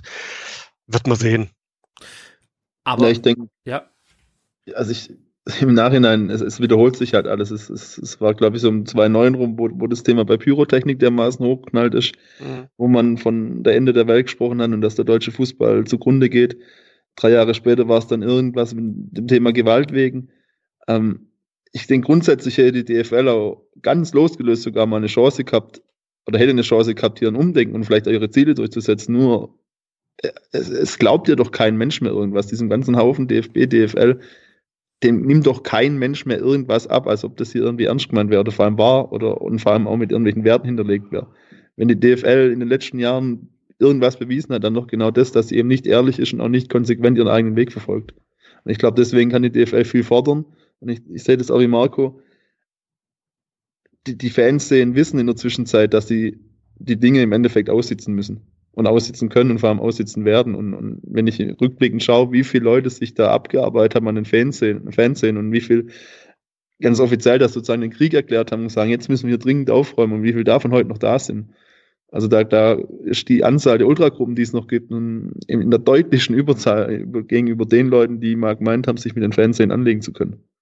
Ich glaube, da liegt schon auch das Problem der DFL, dass man auf der einen Seite muss man die, diese Fankultur in Deutschland bewahren, weil sonst sage ich es auch wie Markus, sonst hat der deutsche Fußball nichts, was ihn irgendwie wirtschaftlich interessant macht. Er hat nicht die, er ist nicht in der Lage, besser zu spielen wie England oder Spanien. Das heißt, er braucht irgendwas und das ist nun mal die, die Stimmung. Und, und das, das, ich, deswegen wird in DFR auch nichts anderes übrig bleiben, als wieder zurückzurudern und zu akzeptieren, dass es Kritik gibt. Ob ich die Kritik jetzt in jeder Wortwahl gut finde, das, das sei dahingestellt, aber ein Stadion wird weiterhin der Platz sein, wo sich Leute auch auf eine Art und Weise artikulieren werden, die vielleicht nicht überall gesellschaftsfähig ist. Und aber gleichzeitig macht er, glaube ich, auch genau das, den Stadionbesuch aus. Und ich glaube auch für ganz viele auch das Interessante an einem Fußballspiel, dass es eben noch was anderes ist wie der normale Alltag, dass es da laut ist, dass es rau ist. Ja, dass man vielleicht nur über die Stränge schlagen kann. Ich meine, wo kann ich heutzutage noch rum, rumstehen, Bier trinken, rumschreien? Wenn ich aber das im normalen Alltag mache, ja, sorry. Äh, müsste dann jetzt nicht, weil du gesagt hast, die DFL müsste ein Stück weit zurückrudern oder wird ein Stück weit zurückrudern, müsste das nicht dann letzten Endes darauf hinauslaufen, dass die Kollektivstrafe, die gegen Dortmund verhängt wurde, mit Auswärtsspielen, glaube auf, auf, auf zwei Jahre äh, dürfen die nicht mehr zu Auswärtsspielen nach Hoffenheim fahren, müsste man das dann nicht zurücknehmen? Ansonsten steht praktisch ja weiterhin was zwischen den Ultragruppierungen und der DFL ich glaube, das wäre der ganz interessante Punkt gewesen, der jetzt auch entschieden worden, worden wäre in den kommenden Wochen, wenn es diese Covid-19-Krise gegeben hätte. Ich glaube, dadurch, ich, ich glaube, ich weiß auch nicht, ob wir nochmal an den Punkt kommen, so schnell, dass beide Seiten sich so hochschaukeln. Ich denke, wenn, also wenn der Fußball jemals wieder normal funktioniert und die Leute ins Stadion können, ich glaube, da werden die ersten Wochen erstmal nicht zwingend damit zu tun haben, ob es da jetzt eine Kollektivstrafe von Dortmund gibt in Hoffenheim. Ich, ich denke, dass die DFL, sollte es wieder normales Fußballspiel geben, sehr angeraten wäre, diese, diese Entscheidung zu überlegen, zu sagen, okay, im Sinne des Fußballs nehmen wir das jetzt zurück. Aber das war ja der Auslöser, nur nochmal, um das jedem klar zu machen, aber das war ja mit der, der Grund, warum dann auch viele Ultragruppierungen äh, sich verbündet haben, wenn man das so sagen kann, und ähm, ja, dann auch ich sag mal, ein Stück weit den Dortmundern zum Beispiel den Rücken gestärkt hat. Also weil so Plakate, die man äh, von, von, den, von, der, von der Schickeria in Hoffenheim gesehen hat, äh, die hat man ja vorher nicht gesehen jetzt in diesem Zusammenhang. Also die haben sich ja da eigentlich rausgehalten. Also jedenfalls sind sie mir nicht aufgefallen, nicht so wie jetzt halt. Und ähm, es war ja schon ein Zeichen in Richtung DFL, mit uns wurde abgesprochen, es gibt keine Kollektivstrafen mehr, jetzt gibt sie doch wieder. Sowas gibt's hier nicht, ansonsten gehen wir auch auf die Barrikaden und unterstützen sozusagen unseren, unsere Freunde, oder nicht Freunde ist ja Quatsch, aber und, äh, unsere, wie, wie weiß nicht, was, was der richtige Ausdruck ist, aber die, die Leute aus Dortmund. Ja, es gibt ja, eine Solidarität, ja. Ja. Genau, und es ist ja letztlich auch ganz einfach so, warum diese Wortwahl so krass und deutlich war. Du kommst ja anders auch überhaupt nicht in die Medien oder ins Gespräch ja. mit dem Thema. Du kannst ja, ich, ich, weiß nicht, wie viele, wie viele großartige Texte in Fansigns oder auf Homepages von, von Gruppierungen und nicht mal nur Ultra-Gruppierungen, sondern vielen Fangruppierungen einfach geschrieben wurden, die das wirklich argumentativ aufgedröselt haben. Null Medienresonanz. Null. Das Thema war nie auf der Tagesordnung. Und ähm, irgendwann musst du halt man erinnert sich ja auch an die, die Dynamo Dresden-Aktion in Karlsruhe mit Krieg dem DFB. Ja. Ähm, mit diesen Maßnahmen bist du plötzlich da und, und, und kommst mal ins Gespräch und kannst auch mal deine Argumente dann auch darlegen. Und sie wird dann auch bei den Journalisten, wie ich es ja vorher erwähnt hatte, auch aufgegriffen und mal ähm, reflektiert, dass du natürlich hier an äh, manchen ARD-Journalisten oder manchen Bildreporter hast, der, den sowas null interessiert, ist auch klar, aber die, die Journalisten, die wirklich einen guten Job machen, die setzen sich dann erst damit auseinander, aber auch nur dann, weil sie auf das Thema damit aufmerksam geworden sind. Die Argumente, die du sonst irgendwo bringst oder, oder Spruchbände, die jetzt nicht über die Stränge geschlagen haben, die haben für quasi null Medienresonanz gesorgt. Und ähm, so hast du das Thema, auch dieses Kollektivstrafenthema, einfach mal wieder in die Öffentlichkeit gebracht. Und ich sehe es auch wie Clemens, ob jetzt diese Wortwahl ähm, angebracht war oder nicht darüber kann man sicherlich trefflich streiten, aber es war oder das Thema ist jetzt meiner breiten Öffentlichkeit auch angekommen. Also ich habe auch mit, mit Kollegen bei der Arbeit über das Thema gesprochen, die natürlich auch darauf angesprochen haben, ja, hier ihr, die den, äh, den armen Dietmar hier als Hurensohn beleidigt. Mhm. Ähm, so bist du ins Gespräch gekommen und, und auch mal konntest mal die Hintergründe so ein Stück weit erklären und dann ähm, hat schon auch ein Umdenken eingesetzt, teilweise zumindest würde ich mal sagen. Also das war so das Echo, was ich am, am, am meisten vernommen habe, dass viele, die sich jetzt nicht so detailliert mit dieser ganzen Thematik auseinandersetzen, erstmal schockiert sind aufgrund der Wortwahl und deswegen schon sagen, nee, also so können wir keine Diskussion beginnen und sich dem Ganzen schon verweigern. Das ist natürlich ein, ja, ein Problem für die Ultras oder für die es sind ja nicht nur die Ultras, die damit ein Problem haben. Das ist ja auch immer das, was, was ich ein bisschen schade finde, dass es immer so dargestellt wird. Das haben wir jetzt ja auch gemacht, indem wir gesagt haben, die Ultras gegen die DFL, beziehungsweise gegen das Konstrukt, das äh, zum Beispiel RB oder ähm, Hoffenheim oder so verkörpern. Äh, Im Endeffekt sind es ja viel mehr als die Ultras, die damit ein Problem haben. Aber das sind halt die, die am lautesten im Stadion dagegen vorgehen und am radikalsten, möchte ich mal so sagen. Aber ja, es ist ein Problem. Ich wüsste jetzt auch nicht, wie man es besser machen soll, ja, wie man auf sich aufmerksam machen kann ohne drastische Wortwahl. Ich weiß nicht, ob man unbedingt ein Plakat äh, hochhalten muss oder ein Banner hochhalten muss ähm, mit einem Fadenkreuz, ähm, mit Dietmar Hopp im Fadenkreuz. Das muss sicher nicht sein. Aber das Thema, dass, dass das Wort Hurensohn vielleicht in der Jugendkultur und auch in der Fankultur nochmal anders gesehen werden sollte als jetzt, was weiß ich, im, ich sag jetzt einfach mal im Straßenverkehr oder im normalen Umgang mit den Leuten, das sollte vielleicht auch jeder Fußballfan inzwischen kapiert haben. Also möchte es jetzt nicht kleiner machen, als es ist, aber es hat für mich einen anderen Stellenwert im, im, mit, Fußballbezug als so im reellen Leben. Aber ja, habt ihr das Gefühl, dass äh, grundsätzlich die, die Entwicklung, weil das fand ich interessant, was Clemens vorhin gesagt hat, in diese Richtung geht, dass man dann doch wieder mit den Ultras zusammen das irgendwie halbwegs wuppen möchte, weil ich habe irgendwie die Befürchtung, ich habe das hier im Podcast auch schon mal gesagt, dass wir in, in fünf oder zehn oder von mir aus 15 Jahren so Zustände haben wie jetzt bei der Nationalmannschaft. Sprich, dass Choreos vorher von dem Lufthansa-Fanclub irgendwie bei irgendeinem Verein veranstaltet werden, dass da Blas Blaskapellen im Stadion spielen müssen, damit überhaupt noch irgendwas zu hören ist, außer, äh, weiß ich nicht, irgendein Quatsch. Und das äh, sowas wie nach 15 Minuten wird die Laola angestimmt, weil das gehört halt zum Fußball. Ja, äh, sowas wird irgendwie in 15 Jahren normal sein. Das ist meine Befürchtung. Also Clemens, du meintest, dass es eher so kommen wird, dass man sich da arrangiert ein Stück weit. Ja, ich, ich denke, jetzt muss ich das vorsichtig formulieren. ähm, ich denke, dass sehr viele Vereine, Schrägstrich AGs, eben in den letzten Jahren festgestellt haben, und ich, ich nehme das Wort Macht jetzt auch nur, weil mir kein besseres einfällt, aber welche Macht in diesen Kurven herrscht. Und, und also nicht Macht von wegen, ähm, da irgendwelche krumme, krumme Sachen zu machen, sondern einfach Macht, um, um Dinge umzustoßen. Ich meine, wir wissen es in Stuttgart, der Präsident ist gegangen oder wurde gegangen, weil es die Kurve wollte. Mhm. Nicht, weil irgendein Investor gesagt hat, hm, das passt mir nicht oder hey, ihr spielt schlechten Fußball, ihr seid abgestiegen, sondern der Herr Dietrich musste gehen, weil die Kurve gesagt hat, das reicht. Ja. Ich glaube, das ist der ganz entscheidende Punkt, dass die Fans sehen, und ich denke, das sind in der Zwischenzeit fast alle, haben verstanden, dass sie mit diesem Machtgefüge, was sie da haben, sehr, sehr sinnvoll umgehen können, es aber auch sehr zielgerichtet einrichten äh, ein, einsetzen sollten und müssen.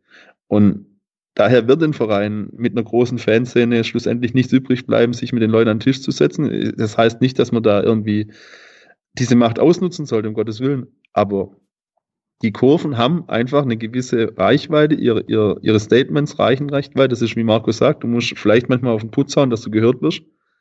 Aber eine Fanszene in Deutschland kann in der Zwischenzeit sehr viel erreichen sehr viele gute Dinge. Ich meine, da gibt es ja wirklich soziale Aktionen noch und nöcher, mit, wo jede, jedes Jahr Tausende und Abertausende von Euros gesammelt werden, wo Einrichtungen unterstützt werden, wo wirklich auch karikativ sehr viel gemacht wird. Und, aber es gibt eben auch die Möglichkeit, gesellschaftspolitisch als Fernsehen in der Zwischenzeit fast jedes Thema zu bearbeiten. Und ich glaube, das ist was, was es in Deutschland sonst nicht gibt, so eine, eine, eine große Struktur an sehr vielen unorganisierten Leuten, aber auch einem sehr organisierten Teil, der bereit ist, sich mit sehr vielen Themen auseinanderzusetzen und auch bereit ist, sich mit Themen so weit auseinanderzusetzen, indem man sagt, okay, das ist nicht gut. Sei es zum Beispiel, wo wir in Stuttgart ja sehr viel machen, sei es Polizeigesetz, ähm, grundsätzliche Sachen, was das Thema Freiheit angeht.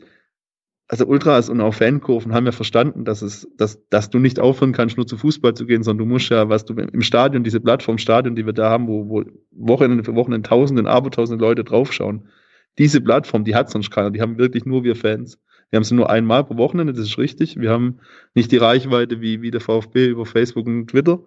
Aber wir haben diese Plattform Stadion, wir haben diese Plattform Medien und die Medien schauen, was in den Kurven passiert. Und ich glaube, wenn du das richtig einsetzt, dann kannst du als Fanszene, die sinnvoll agiert, sehr, sehr viel erreichen und dabei sehr, sehr viel Gutes tun. Und ich finde, das ist eigentlich das perfekte Schlusswort jetzt für diese Ausgabe, die natürlich länger geworden ist als geplant.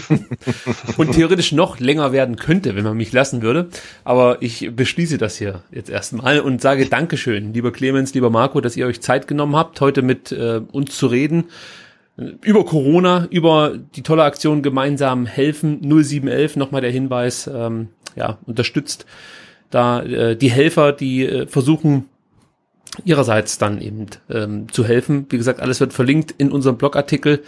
Genau, und meldet euch, wenn ihr Hilfe braucht. Das ist ja noch, noch genauso wichtig halt. Ne? Also es gibt genug Helfer, ähm, meldet euch, also keine, keine Scheu. Das ist wichtig, genau. Und wenn ihr jemanden kennt, der Hilfe braucht, dann, ja, vielleicht ist er ja VfB-Fan, dann könnt ihr da den Bezug herstellen. Also so einfach geht's da manchmal. Also, ähm, Clemens, ich glaube, du bist nicht auf Twitter unterwegs? Nee, nee. Okay, deswegen gibt's da nichts zu verlinken, aber den Marco, den findet ihr auf Twitter unter MTA1209. Ich hoffe, die Zahlen stimmen diesmal. Die stimmen perfekt, ja. ihr könnt euch nicht vorstellen, wie peinlich mir das war, aber so ist es dann halt. Man lernt aus Fehlern. Ähm, ja, also ich sag's nur nochmal, vielen, vielen Dank auch für die tollen Choreos, für die tollen Gesänge, für die Stimmung, für alles. Gebt das bitte weiter in eure Gruppe, weil ähm, ja, also ohne euch würde dem Fußball eine ganze Menge fehlen. Also ich kann auf viele Spieler verzichten, aber nicht auf euch in der Kurve. Und äh, ja, ich bin auch ein Stück weit stolz, wenn man das so sagen kann, auf unsere Kurve. Und da tragt ihr ja einen ganz, ganz großen Teil dazu bei. Also vielen Dank dafür und dass ihr euch heute Abend hier Zeit genommen habt.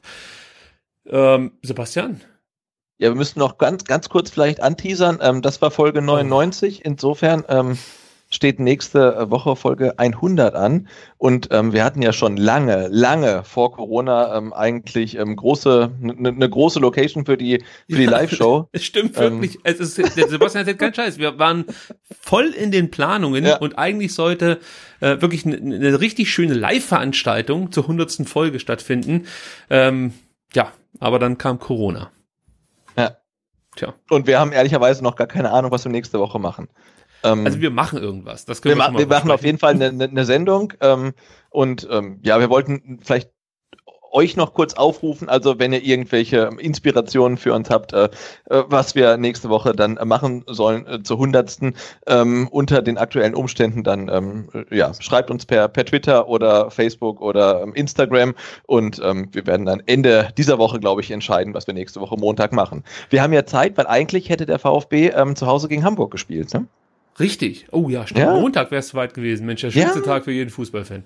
Also, wirklich wahr. Nee, aber wir können vielleicht noch ganz kurz so ein bisschen ähm, einen Einblick geben. Also es tendiert in die Richtung, dass wir äh, eine Live-Q&A-Ausgabe machen. Ich denke mal, soweit können wir schon uns aus dem Fenster lehnen, dass es in ja. diese Richtung geht. Wenn es das nicht wird, wird es auf jeden Fall besser. Also äh, das kann ich schon mal verraten. Also genau, Worst Case ist, ist, ist ähm, Live Q&A und ähm, wenn die Technik mitspielt, also wir versuchen auf jeden Fall irgendwas ähm, zu machen, ähm, das ähm, technisch so kompliziert ist, dass es auf jeden Fall schieflaufen wird.